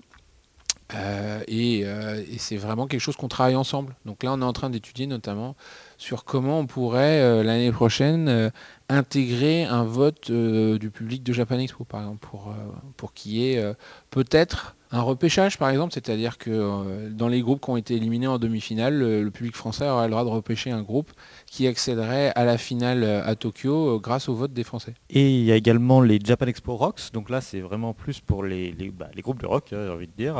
Est-ce que tu peux nous en dire un mot? Oui. Euh, dans Japan Expo Rocks, en fait, euh, dans l'équipe de, Tokyo Candle, il y a une personne qui, lui, était plus euh, familier avec la musique rock et qui bah, nous dit bah, c'est bien tout ça, mais moi je vous propose de faire la même chose avec les groupes de rock parce que vous semblez avoir aussi un certain nombre de sollicitations. Alors on était beaucoup moins envahi par les groupes de rock que par les, les idoles parce que effectivement on avait peut-être euh, entre 8 et 10 groupes de rock qui, postulaient chaque année et on pouvait en prendre que un ou deux. Euh, et donc du coup il nous propose de créer ce concours-là, mais lui il va plus loin parce qu'il dit euh, moi je veux que les gens sachent que c'est Japan Expo et donc il l'appelle de lui-même Japan Expo Rocks et on part pareil avec lui faire le tour des live house pour bah, à la fois recruter les talents de demain et faire connaître la marque Japan Expo au Japon. Et ça, ça marche euh, plutôt bien. Alors l'année dernière, on a eu une petite surprise puisqu'on a eu euh, un groupe rock qui s'est monté spécialement euh, pour ce concours-là, mais c'était un mélange avec des idoles et tout. Donc l'année dernière, c'était un peu, un peu spécial. Cette année, euh, VM5, je pense que c'est c'est du rock à l'ancienne, mais c'est un vrai groupe de rock. Et, c'est pareil, c'est des concours qui se sont montés spécialement pour nous. Parce que je pense aussi qu'il y avait beaucoup de déçus. C'est-à-dire que quand on avait tous ces candidats, au bout d'un moment, on est obligé de leur dire euh, désolé, euh, vous, oui, vous non. Et, et donc du coup, ils, ils ont voulu tous avoir euh, une seconde chance, on va dire. Et pour ces concours, il y a, enfin, Japan Expo donne un cahier des charges au staff japonais ou le staff japonais se débrouille. Pour Tokyo Canal, quand ça a commencé, le staff japonais est venu nous proposer de lui-même quelque chose parce que euh, c'est eux qui avaient la connaissance du fonctionnement au Japon, de ce qui plairait au public, parce que c'est des concours où effectivement les, gens viennent et payent pour voir des concerts, votent pour euh, leur groupe préféré, etc. Et donc il faut que économiquement ils s'y retrouvent. Euh, pour Japan Expo Rocks, on s'est inspiré de ce qu'on avait vécu avec Tokyo LOL qu'on a adapté. Mais souvent c'est eux qui faut s'appuyer sur les acteurs locaux, c'est ce qu'on dit souvent aux Japonais. Ayez confiance en Japan Expo, on connaît le marché européen. Ça aurait été un peu bête de notre part de dire non mais on, va le faire à la française au Japon. Donc on s'est beaucoup appuyé sur eux. Euh, le cahier des charges c'est plus sur l'utilisation de notre marque, c'est-à-dire qu'on ne veut pas être associé à, des trucs qui ne seraient pas appropriés et qui pourraient nuire à, notre image. Euh, donc tant qu'ils font ça dans un esprit qui, qui va dans le bon sens, généralement on leur laisse les coups des franches. Et euh, plus tard, enfin dans les prochaines éditions de Japan Expo, est-ce que tout ce qui est, enfin le déroulé de ces concours, est-ce qu'il va être mis plus en avant au niveau francophone? Ouais, on se bat beaucoup avec eux pour les récupérer parce que euh, nous, ça nous intéresse de le mettre en avant. Mais il faut voir par exemple pour Tokyo Candle que parfois ils ont des sélections tous les week-ends, voire euh, samedi, dimanche, euh, et puis ils remettent ça, etc. Donc euh, avoir le temps de prendre des photos, nous envoyer des vidéos, etc. C'est compliqué. Euh, puis ce qu'ils nous disent, parfois notamment les premières phases, il y a beaucoup de, choses qui ne sont pas très intéressantes. Sur les 90 groupes, il n'y en a malheureusement pas 90 de parfaitement euh, intéressants. Donc euh, on est en train d'essayer de leur faire comprendre que c'est important. Eux, ils restent quand même dans cette optique aussi qu'ils font ça pour se faire connaître au Japon. Donc euh, l'association des Français, c'est pas naturel chez eux. Donc c'est pour ça que là, on travaille justement à intégrer un jury français, à récupérer plus d'infos. Alors euh, on se dit que bon, on les récupère tardivement, mais on les récupère déjà, c'est bien. Avant, on les récupérait pas.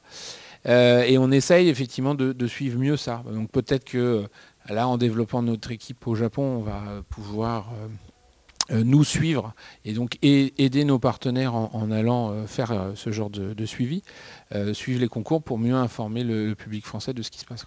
Et d'un autre côté, pour tout ce qui est aussi découverte, vous avez aussi lancé les tremplins J-Musique. Donc ça, c'est par contre, c'est vous qui faites la sélection là, pour le coup.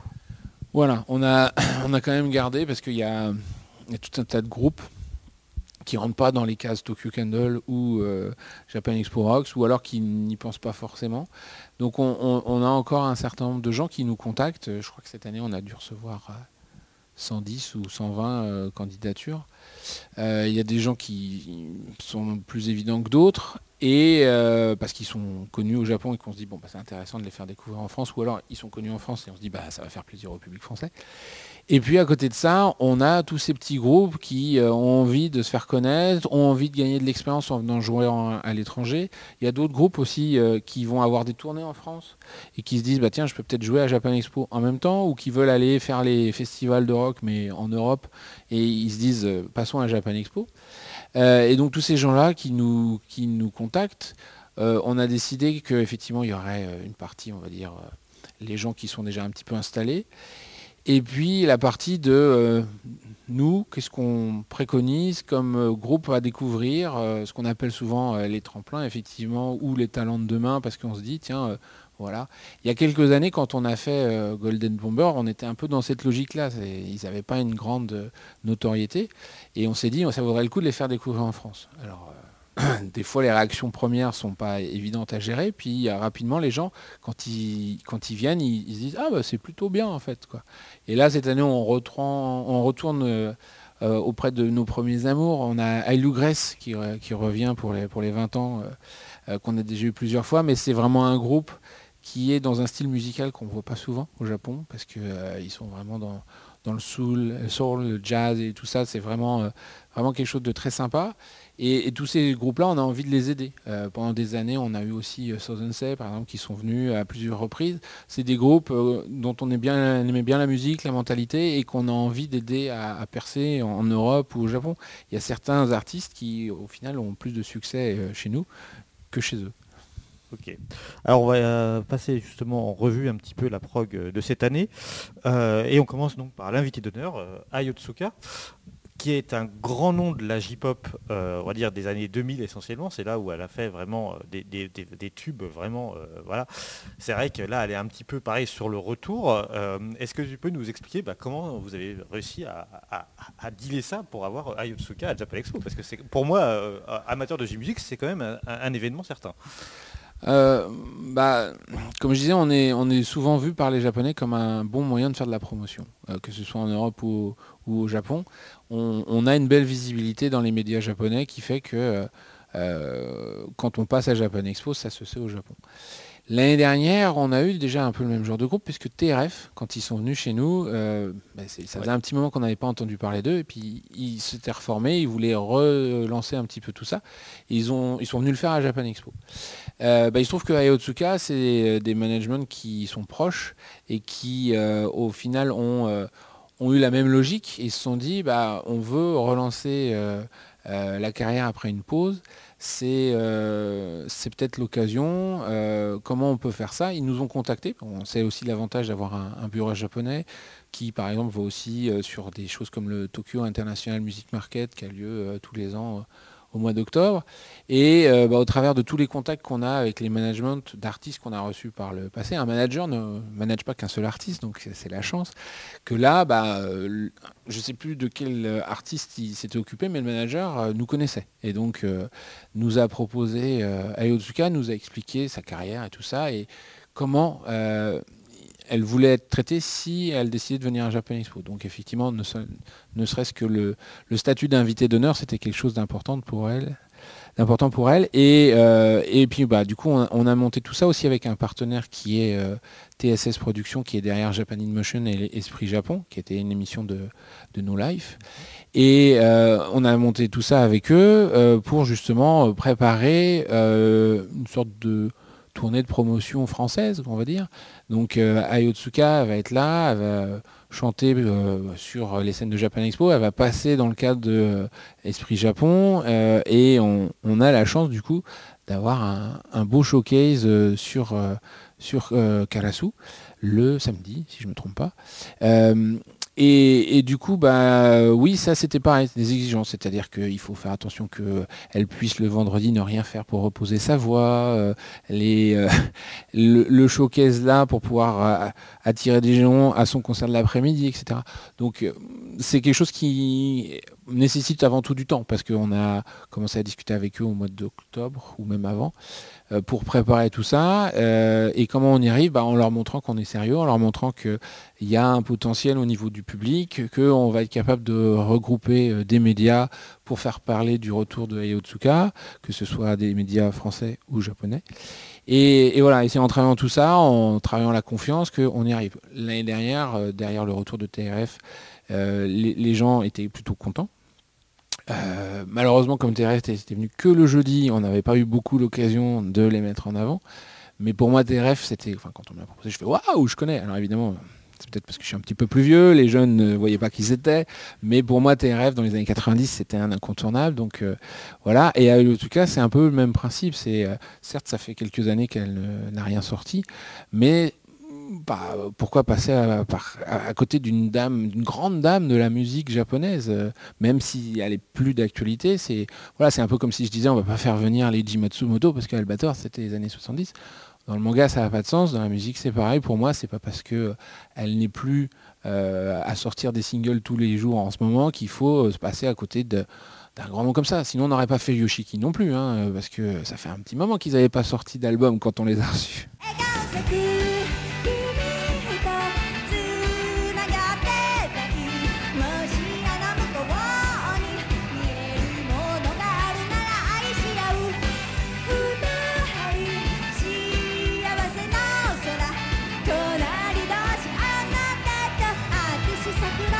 Évidemment, je renvoie les auditeurs vers le site officiel Japan Expo pour découvrir toute la programmation musicale. euh, voilà.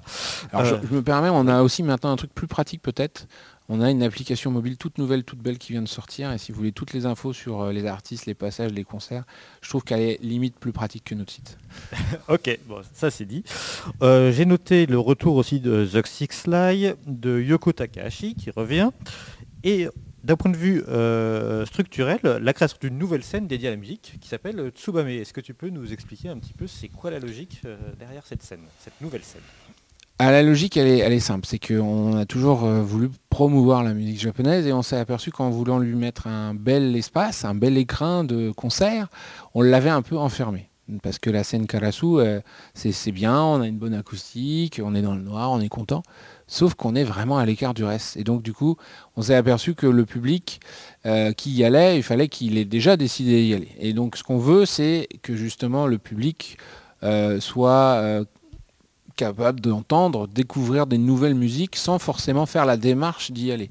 Et donc l'idée de Tsubame, c'est de se dire, bah, on va mettre de la musique au cœur du festival, comme ça les gens quand ils passent, parce qu'ils sont allés à la mode, parce qu'ils sont allés faire du cosplay, parce que machin, ils auront quand même l'occasion de découvrir des sons venus du Japon. Et, euh, donc du coup, bah, sur Tsubame, on va avoir à la fois les artistes qui passent en karasu derrière, qui vont du coup faire une sorte de euh, première partie promotionnelle pour dire vous avez aimé ce que vous avez entendu pendant les 15 minutes où on vient de chanter, venez nous voir en version plus longue sur Karasu. Et puis d'autres qu'on n'avait pas forcément le temps euh, d'accueillir sur Karasu parce que Karasu c'est une grosse infrastructure, on fait euh, quatre concerts par jour avec euh, les répètes et tout ça, la scène en fait elle est ouverte pendant 10 heures mais il n'y a que 4 heures de, concert, c'est dommage, c'est- les réalités de la préparation de ce, genre de show. Et Tsubame, l'idée c'est de faire des trucs plus simples où on va pouvoir accueillir plus de gens parce que en plus de gens qui passent sur Karasu, on a évidemment tout un tas d'autres groupes qu'on n'arrivait pas à faire passer sur une scène de concert parce que l'année dernière on avait des gens, des chanteurs qui viennent seuls euh, quand ils doivent occuper l'espace d'une scène comme Karasu, alors qu'ils sont pas forcément connus, etc., c'est difficile de faire venir le public. Bon, bah là, en Tsubame, ils auront l'occasion de faire découvrir leurs chansons. Et puis c'est vrai qu'on avait plein de propositions d'artistes musicaux et seulement en ayant euh, quatre créneaux par jour, bah, sur euh, Karasu, il n'y avait pas assez de place. Tsubame, c'est quelque chose où on va avoir des shows plus courts, mais du coup on va pouvoir montrer plus de choses et surtout euh, l'idée d'être au cœur du festival pour euh, le proposer à tout le monde. Quoi. Il y aura aussi des sessions questions-réponses sur Tsubame. C'est ça, c'est-à-dire que le principe c'est qu'on va faire des shows qui vont durer 15-20 minutes. Et derrière, on gardera les artistes sur scène pour euh, 5-10 minutes de questions-réponses avec le public qui est là, chose qu'on ne peut pas forcément faire en, en systématiquement, parce que comme Karasu, c'est avant tous les concerts, quand un concert est fini, il faut vite qu'il parte pour que le concert d'après puisse s'installer. Là, en Tsubame, on prendra le temps aussi de, de ces interactions-là. Euh, L'espace aussi voit un petit coin pour mettre des stands, parce que souvent les artistes, quand ils viennent, ils ont euh, leurs CD, leurs euh, leurs produits dérivés et autres. C'était pas toujours évident. Au Karasu, on l'a fait, mais les gens trouvaient pas la salle est grande, donc ils trouvaient pas forcément la table de meurtre. Là, en face de Tsubame, il y aura ces endroits-là où vous pourrez vous procurer les CD si ça vous a plu, bah, vous pourrez aller acheter les musiques. Et il y aura aussi le même genre de stand en Soumire pour les artistes, certains artistes en dédicace. Quand ils sont en dédicace, euh, c'est assez naturel pour eux de vouloir essayer de vendre leurs produits dérivés. Donc il y a des tables de merchandising à la fois en Tsubame, mais aussi en salle Sumire, tout à fait. Très bien. Et alors, euh, je vois qu'on a déjà dépassé énormément, donc on va aller vite. Euh, et je voulais évoquer évidemment. dit que j'étais bavard. hein. Ah c'est pour toi, moi je suis content. Mais... Euh, et donc euh, bah, c'est le retour d'un concert en, soirée J-Musique. Euh, donc c'est le Anisong Festa qui a lieu le vendredi soir avec euh, au programme donc quatre groupes, enfin quatre artistes, Rilakiba Boys, Mika Kobayashi, Miwa et Angela. Alors évidemment, euh, ça évoque euh, ce qui peut déjà exister, par exemple à l'Anime Expo euh, à Los Angeles, dans l'idée, donc des concerts supplémentaires qui ont lieu en marge du festival. Mais évidemment, le revers, tu l'as évoqué tout à l'heure avec les Morning Musume, c'est évidemment que c'est un billet supplémentaire. Cette année, je crois que c'est euh, 60 euros la place de base. Euh, effectivement, c'est quand même une somme non négligeable. Je pense que tu as dû voir passer quelques personnes. Quelques qui- commentaires de mécontents, oui, Voilà. ça c'est sûr. Euh, bah, le, le- le- le principe de Anisong Festa, euh, ou de ces concerts en, en soirée de manière générale, parce que là on, on a décidé qu'on on voulait créer quelque chose autour de l'anisong, mais on aurait pu le faire euh, autour de plein d'autres genres. Euh, le principe c'est que on, on en parlait sur les gens qui viennent faire de la promotion. On a des artistes qu'on aimerait bien voir, mais qui n'ont pas forcément euh, envie de faire euh, de la promotion, et que du coup, euh, s'ils viennent en France, ils s'attendent à être payés grassement, ils s'attendent à vendre des billets de leurs concerts, etc. Et du coup, bah, ces gens-là, on, on a du mal à répondre à leurs attentes. Et du coup, on crée une sorte de déception auprès de notre public parce que bah, ils aimeraient bien voir tel et tel groupe, sauf qu'on sait que tel ou tel groupe, on les aura pas parce qu'ils ne viennent pas dans le cadre de promotion. Donc, on, a voulu remettre en place le principe des concerts payants pour pouvoir euh, approcher des groupes en leur disant, bah, on organise ça, on, a, euh, on prend en, en- en charge tous vos déplacements, on vous donne tel cachet, et puis nous, on, on récupère euh, l'argent qu'on a investi par la vente de billets. Sur euh, le principe d'Anisong Festa, euh, se rajoute le fait que ce qu'on voulait, c'était faire une soirée avec plusieurs artistes, et que du coup, quand tu proposes trois heures de concert, tu peux pas être au même prix qu'un concert d'une heure ou une heure et demie d'un artiste seul. Voilà. Donc c'est vrai que quand vous allez à un concert d'un artiste japonais, peut-être que vous en avez eu euh, sur Paris pour 30 euros, 40 euros, euh, pas 60, sauf que euh, le concert a déjà été beaucoup plus court, parce que là on est quand même sur 3 heures de concert.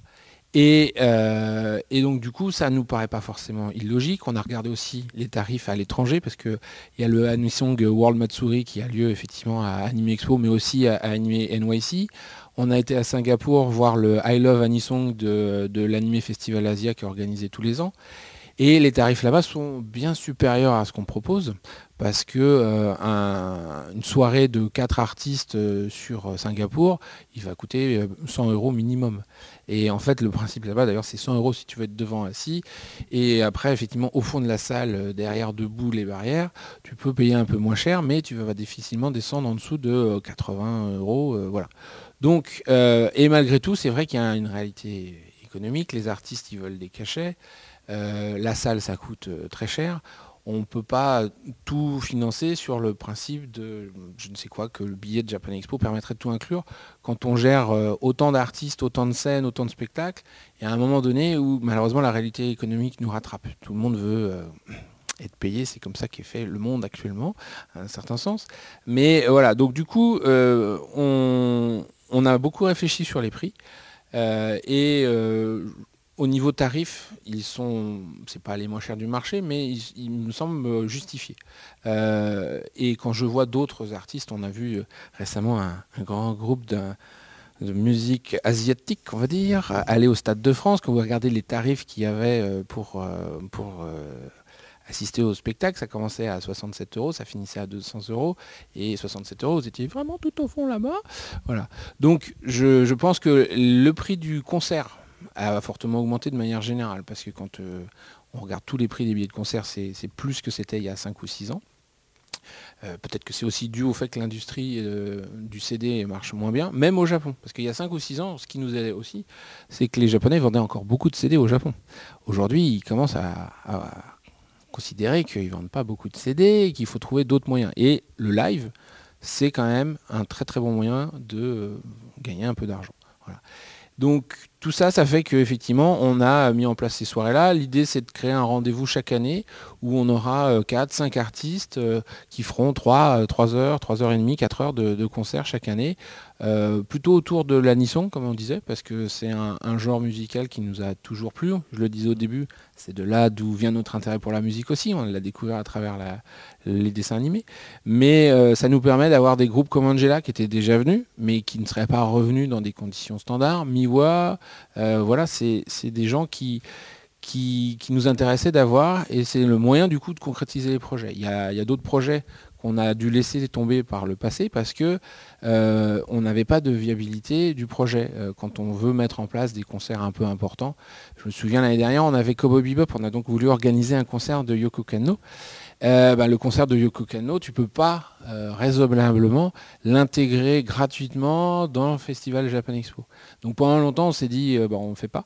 Là, cette année, on, a vu qu'à travers le monde, dans nos collègues qui font d'autres conventions, il y avait cette solution de faire des événements complémentaires payants et que euh, effectivement bah, peut-être qu'on touchera moins de monde. Peut-être qu'on fera pas les 2-3 000 personnes qu'il y avait pour les Morning Moose. Mais le, mais le but du jeu c'est de se dire bah ok mais si on en a 1000 qui sont prêts à mettre euh, cette somme là on pourra faire venir Yoko Kano on pourra faire revenir Angela etc et, euh, et donc du coup plutôt que de se dire je mets le projet de côté et tant pis je le ferai pas on se dit, bah, on va essayer de le faire dans des conditions différentes. Certes, il ne sera pas ouvert à tous, mais au moins, on aura le plaisir de pouvoir proposer ce genre d'événement. Euh, pour terminer, euh, de ton point de vue, euh, en 20 ans, quelle a été l'apport de Japan Expo pour le, développement de la J-musique en France? Voilà, tu. Vous avez deux heures. voilà, c'est ça, euh, histoire qu'on expose définitivement le- la, la durée de, de l'interview. Très bien. Ben, le- L'apport de Japan Expo, ça a été de- d'essayer de, donner un- une exposition euh, la plus, euh, la meilleure possible exposition euh, au- au- à la musique japonaise, parce que il faut voir qu'il y a quelques années, effectivement, quand on a commencé, euh, déjà YouTube était aussi pas tout à fait euh, important, Internet, tout ça, il y avait moins de moyens d'échanger. On échangeait sur tout ça avec des VHS, euh, il y avait quelques DVD qui traînaient, un peu d'import, etc.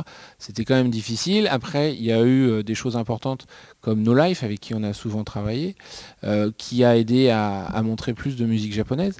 Mais je pense que l'idée, ça a été de, donner une exposition médiatique à toute la musique japonaise et pas seulement à un type de musique japonaise. On a toujours essayé d'avoir une variété pour montrer que les japonais, c'est pas que du visual kei, c'est pas que de l'idol, c'est voilà, on essaye toujours d'avoir. on n'a pas évoqué toute la, la scène euh, tradie, mais il y a aussi beaucoup de, de Il y a de la musique traditionnelle aussi, mais même en, en musique pas traditionnelle qui va être sur Karasu, on a dans les tremplins web cette année Salome no Kuchibiru qui est quand même un ovni en termes de type de musique.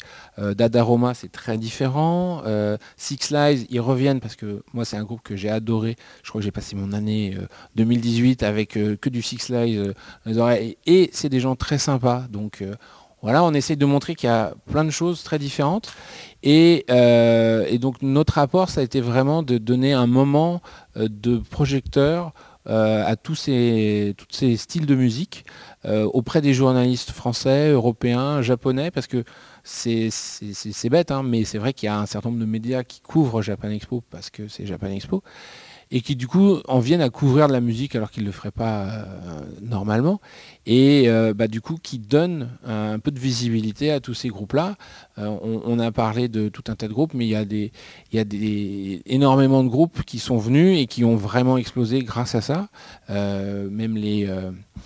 Dempagumi Inc. par exemple, euh, je veux dire, elles ont connu un avant et après Japan Expo, tout ça c'est bien et euh, je pense que ça a été un, moyen de- d'essayer un petit peu de les sortir de leur stéréotype en fait et de montrer que la musique japonaise, euh, le Japon c'est quand même le deuxième producteur de musique au monde et, c'est très peu visible en France. Donc c'était justement l'idée de montrer que la musique japonaise c'est pas les clichés qu'ont la plupart euh, des médias français.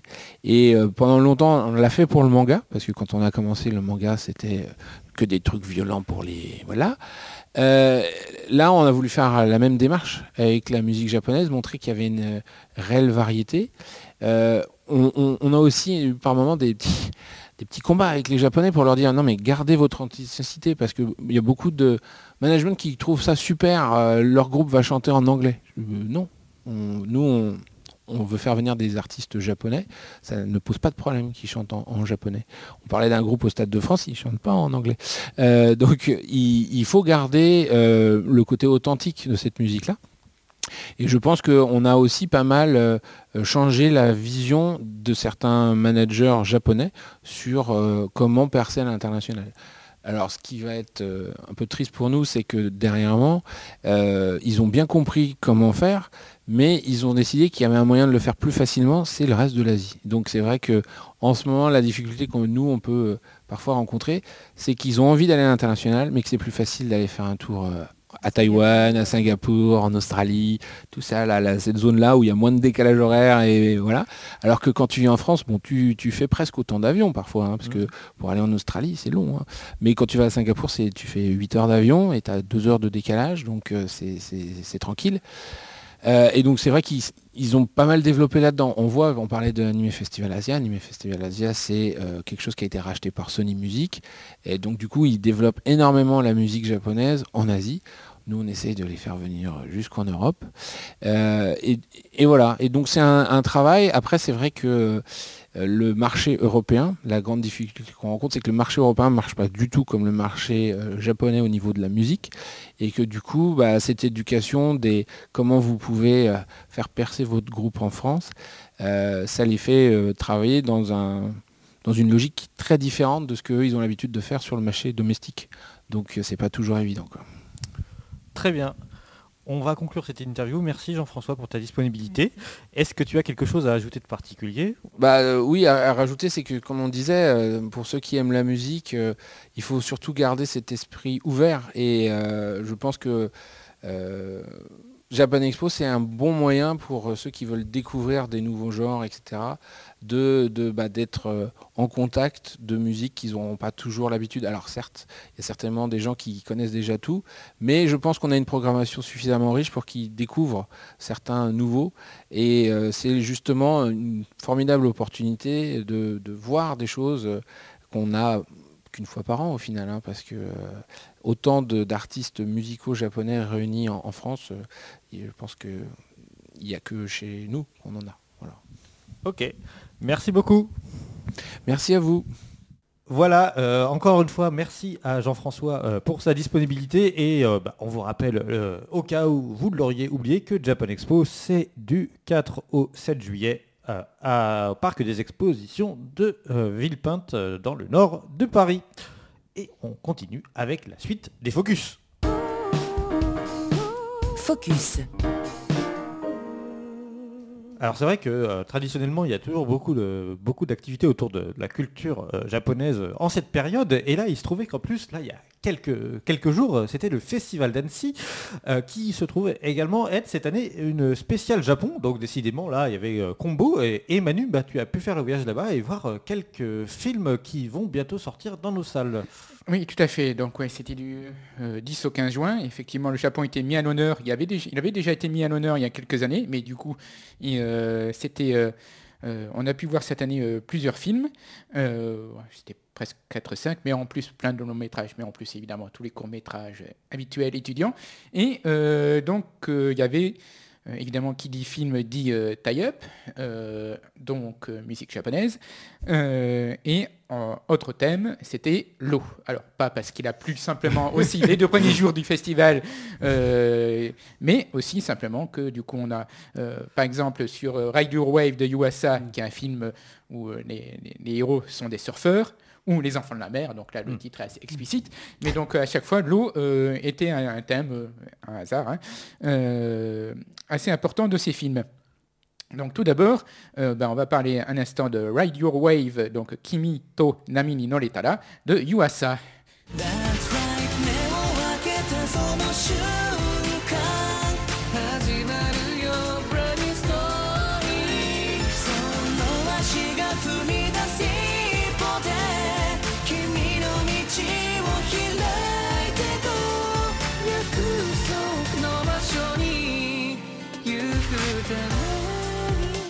Donc euh, sur ce film, euh, donc euh, la musique est composée par Onshima Michiru, qui est une compositrice assez connue, notamment si je dis pas de bêtises, elle avait fait du Full Metal Alchemist, mais plein d'autres choses aussi.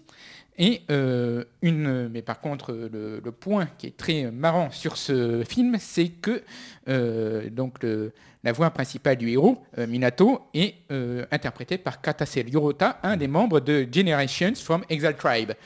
Et euh, Effectivement, Hinako, ça, ça surprend.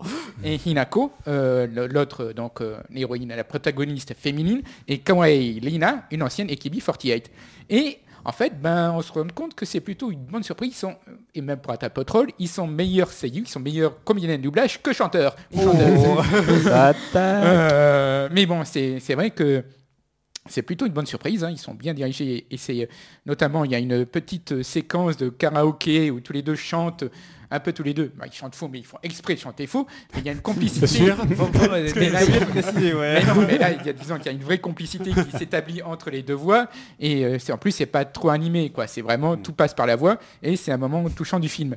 Mais le film, euh, en fait, se concentre aussi principalement par euh, un des, des gimmicks du film, c'est que euh, il y a la chanson Brand New Story des Generations, donc de Exile Tribe, qui est une euh, fausse vieille chanson euh, côté 80s un peu assumée, mais qui du coup est martelée sans cesse. Tout le temps, on l'entend tout le temps, on l'entend au moins 40 fois. Et surtout, on n'entend 40 fois que les trois premières notes du- de la chanson. C'est Kimiga, hop, et voilà. Et après, on arrête le, le truc. Et du coup, c'est assez insupportable, en fait. Euh, et euh, en fait, le truc, c'est encore plus insupportable que quand tu te rends compte que euh, les- ces trois notes, c'est exactement les mêmes trois notes qu'une qu'une célèbre chanson des années 80. Euh, c'est ça fait Kimiga au bout de la nuit. Oh mon Dieu. Et vous l'avez tous reconnu. Et quand tu as entendu ça, en fait, c'est mort. Quoi. Tu ne peux pas penser à autre chose. Euh, donc, c'est euh, euh, c'est c'est un film assez sage pour Yuasa. Quoi. Il n'y a pas la même folie que, que ses films précédents, alors qu'en 2007, il avait une année de folie. Il avait sorti Louis Mm. Lilo Sirène, Night is Short, Devilman Crybaby sur Netflix. C'était une grosse année. Là, il a fait un film beaucoup plus euh, ben, euh, euh, fleur bleue, quoi, euh, sentimental. Euh, et beaucoup plus sage. Donc euh, voilà. C'est original ou c'est une, un- une adaptation non, non, c'est euh, pour le coup, euh, je crois que oui, non, je pense que c'est une histoire originale, en, effet.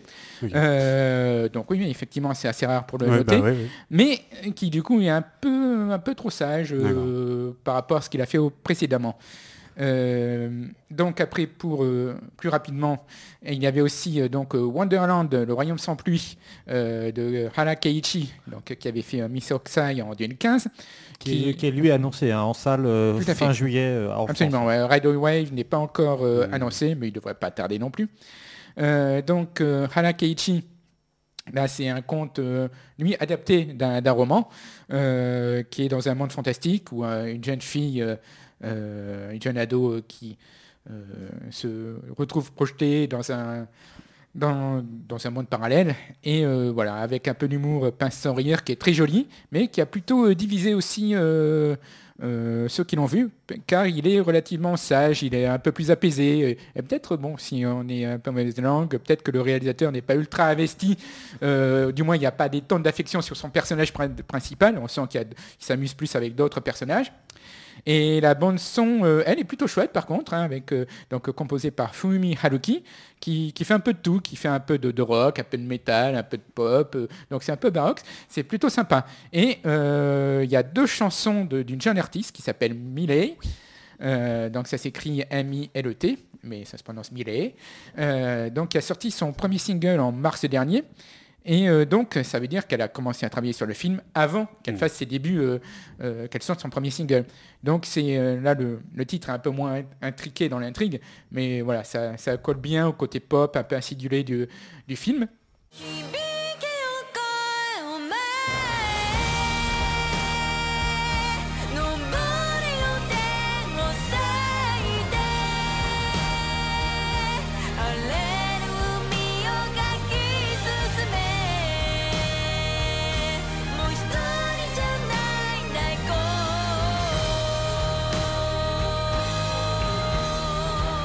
Et euh, voilà, donc ça reste un film, là aussi, malgré tout, un peu mineur de, de- la filmo du, réalisateur. Et euh, après, donc celui qui se démarque, qui vraiment euh, laisse son, empreinte, c'est Kaiju no Kodomo, donc c'est les enfants de la mer du studio 4 degrés C. Donc, avec, évidemment, en tie-up, c'est Yonezu Kenshi Umi no Yurei, donc Spirits of the Sea.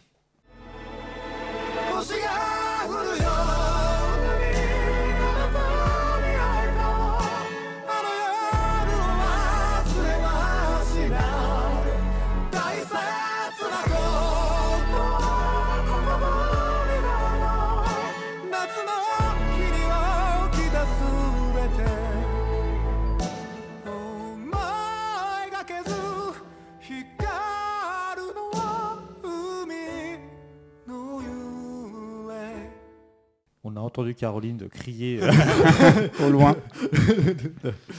Et donc, euh, c'est euh, donc un film qui est réalisé par euh, Watanabe Ayumu, donc au sein, au sein du studio 4 degrés C, qui, le réal est un... En fait, il a réalisé un nombre incalculable de films de Doraemon auparavant. Ouais, ouais, ouais. Mais ça reste un, un film euh, qui, euh, on va dire, voilà, déchire les pupilles, parce que c'est tellement beau. Et donc, c'est basé sur un manga d'Igarashi Daisuke, qui euh, maintenant est un peu plus compliqué à trouver en, fran- en français. Hmm. Et donc, en voix principale dans le rôle de Luca, on a, Hash- on a Ashida Mana, qui était, je ne sais pas si vous vous rappelez, la, la petite fille dans euh, Pacific Rim, qui joue le rôle de Mako jeune, euh, mais qui avait, euh, donc ça avait pu donner des, des passages très marrants avec euh, Guillermo del Toro, avec euh, la, la petite fille japonaise quand il se baladait au Japon, c'était très drôle. La musique est de Hisaishi Joe, Ah bah voilà. voilà.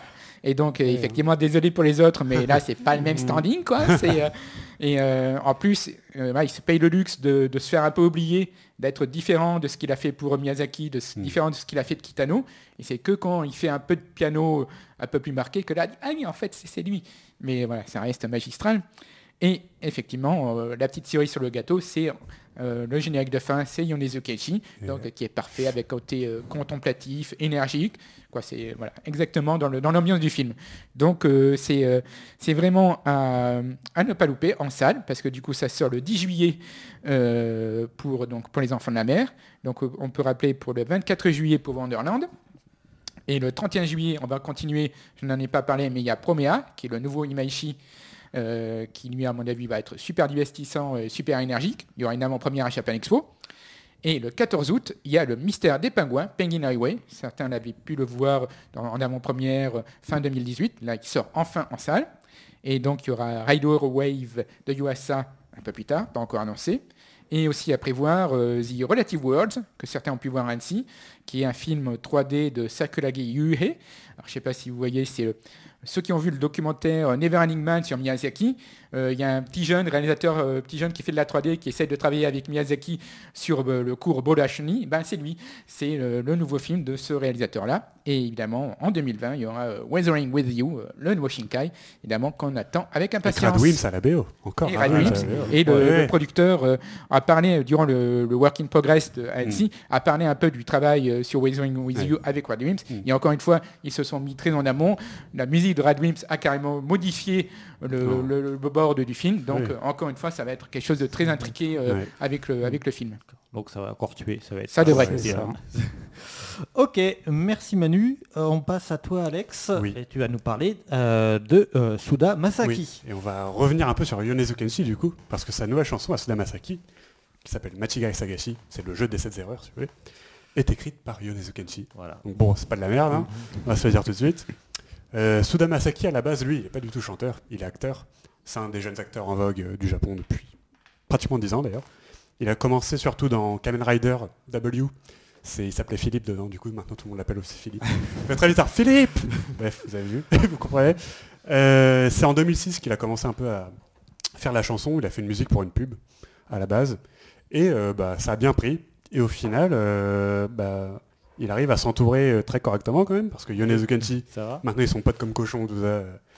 Euh, aussi, euh, l'année dernière, il a fait euh, Long Hopefilia, qui était le générique de fin de My Hero Academia, et la musique du film aussi, composée par le chanteur bon. Et on sent quand on écoute que c'est quand même euh, très épique tout ça, à la Amazalachi. Du coup, cette fois, c'est Yonezu Kenshi. Et sur son prochain album, on aura aussi Aimion euh, qui a écrit une chanson. Donc bon, Voilà. Bon, ça va. Oui, ça va, il a le mec. Ça va, du coup, euh, et Machigai Sagashi, en ce moment, c'est la chanson d'un drama très connu, Perfect World, adapté du manga du même nom, dont l'autrice sera à Japan Expo d'ailleurs, Oui. si je dis pas de bêtises. Exact. Voilà, vous voyez, tout est Ah tout, en- Tout est connecté, c'est tout était prévu, tout était prévu. Et Machigai Sagashi, bah, c'est vraiment une, une très belle balade, très, euh, très J-pop, on va dire. hein. J'aime pas dire ça, mais c'est euh, les émotions, quoi, parce que le, bah, le drama, ça parle de- du handicap, tout ça. Bon.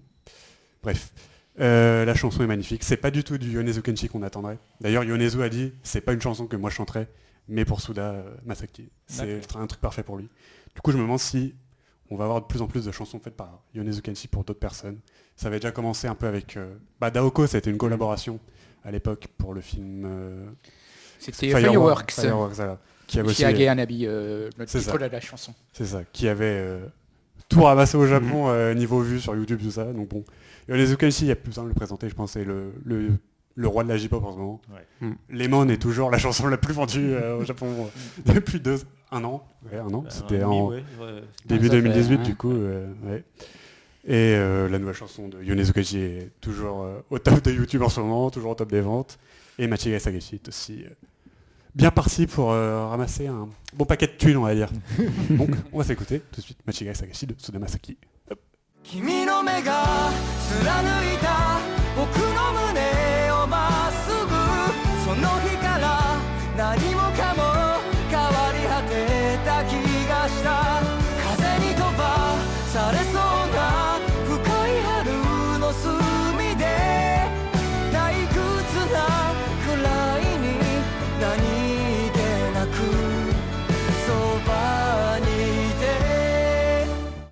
On termine ces focus avec toi Nicolas et de nouveau tu retournes dans, le métal. On retourne dans le métal. Euh, je voulais vous parler de Love Bites. Alors c'est un groupe de heavy metal euh, qui a été fondé en 2016 avec des anciennes membres de Destrose, qui était aussi un groupe de métal euh, entièrement féminin. Euh, elle recrute ensuite des guitaristes et arrive pour conclure Asami, qui est la chanteuse. Pour info, c'était une ancienne choriste de Vamps et de Otherworld, comme quoi tout mène au métal. Euh, Alors, je voulais vous- en parler parce que euh, leur première euh, EP qui était sortie en mai 2017 a été rapidement édité en Europe. À l'époque, c'était par euh, GPU Records. Donc, euh, pareil, un des rares labels qui, qui- qui édite encore des, des choses des japonaises. fidèles, des rares en irréductibles. Voilà. Euh, et du coup, euh, qu'est-ce que je voulais dire là-dessus? Oui, du coup, euh, en fait, ce groupe a continué à publier en fait de manière très internationale. C'est un groupe, tous leurs titres ont été édités au Japon et en même temps en Europe, soit par GPU, soit par un autre label, et a commencé à être édité aux États-Unis en parallèle. Euh, c'est un groupe qui puise son inspiration, enfin qui dit euh, son inspiration dans le métal plutôt anglais. Et euh, c'est vachement sympa. Et surtout, le groupe a vraiment cherché à continuer à s'étendre à l'international en allant en Europe, tout le temps, systématiquement. Et c'est un des rares groupes qu'on voit en festival en Europe. Alors pas en France encore, je crois, mais euh, sortent du download euh, festivals euh, à Londres, si je dis pas de bêtises, elles étaient en Belgique hier, voilà.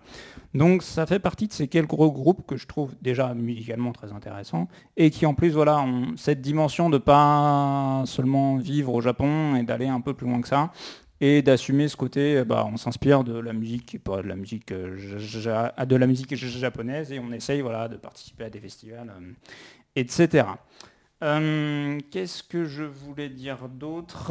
Ce que je trouvais sympa, c'est, on parlait, vous parliez dans la dernière émission, ou celle d'avant, je ne sais plus, des anissons et du fait que l'anisson peut être un bon vecteur pour découvrir la musique japonaise. Euh, je trouve que le festival Hmm. pourrait être un bon vecteur pour Ouais. euh, comprendre, pour découvrir plutôt euh, la musique japonaise et c'est encore très rare, même s'il y en a de plus en plus ces deux, trois dernières Bah, années. récemment, bah, Voilà. la semaine dernière, Voilà. on va faire un- Mm. on va relier. Euh, il y avait la Magnifique Society, c'était à Reims, si je pas bêtises. Et qui avait des artistes comme Stutz, Taishi Mukai, qui sont pas des trucs d'anisong du coup, qui sont encore une. Mais du coup, c'est intéressant Mais parce que c'est pas du tout le même public. Voilà, c'est pas le c'est Non, mais peu- pour le coup, tu avais des vrais artistes que Ouais. tu peux voir dans un festival Ouais, euh, ça, ouais. au Japon, qui était dans un festival Ouais, à. Reims, euh, qui était là sur les trois jours, Ouais, qui ouais. avait une vraie présence en festival. Ouais, quoi. ouais, ouais. Bien Sur- poussé, tout ça. Surtout que c'est un festival super sympa. Si vous avez l'occasion d'y aller, on y avait été euh, bah, avec Z il y a Ouais. deux ans. Ouais, ouais, ouais, Et exact. euh, à l'époque, les artistes japonais chantaient euh, sous un barnum, c'était pas terrible. ouais, Et maintenant, ils chantent sur une, ouais, une une scène, Donc, euh, images, ça a l'air très cool. ça a l'air très cool, donc on verra euh, l'année prochaine. Euh, donc voilà, j'espère qu'il y aura plus, euh, il y aura plus d'artistes japonais en, en festival euh, ces, ces prochains mois, ces prochaines années. D'ailleurs, je suis tombé sur un festival Asian Music Mania, qui est Ouais. censé être un festival de musique asiatique qui aura lieu au Bourget fin août. On va en reparler dans l'agenda. On va en reparler dans l'agenda. Bon, pour l'instant, il y a un groupe d'annoncés. Il y a Qui Team, est euh, Ouais, qui est un groupe de K-pop. qui est un groupe de K-pop qui est Team Top. Ah, on, d'accord. on attend Euh, de voir voilà, euh, que- effectivement que- ce qu'il y aura en Mm. programme, euh, s'il y a des, des artistes japonais qui Mm. viennent. on- Mm. Alors ils disent dans leur description, il y aura musique chinoise, japonaise et coréenne, mais bon, pour l'instant, pas de programme. Ok, et donc on écoute un peu de Love Euh, Bites? Ouais, on va écouter un peu de Love Bites, on va écouter MDO qui est sorti euh, très récemment, c'est un extrait de concert au Japon.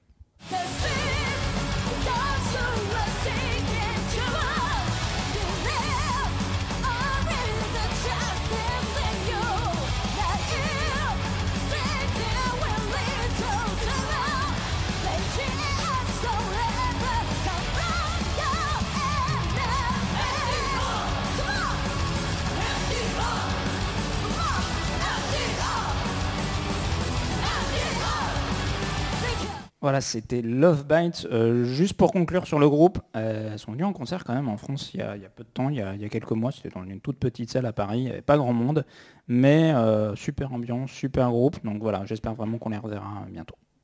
Et on ne perd pas de temps, euh, on passe tout de suite à l'agenda. L'agenda. Alors, on va essayer de faire un agenda en deux minutes chrono. C'est parti. Du 25 au 28 juin, il y a le festival Paint Your Teeth in Paris. Voilà.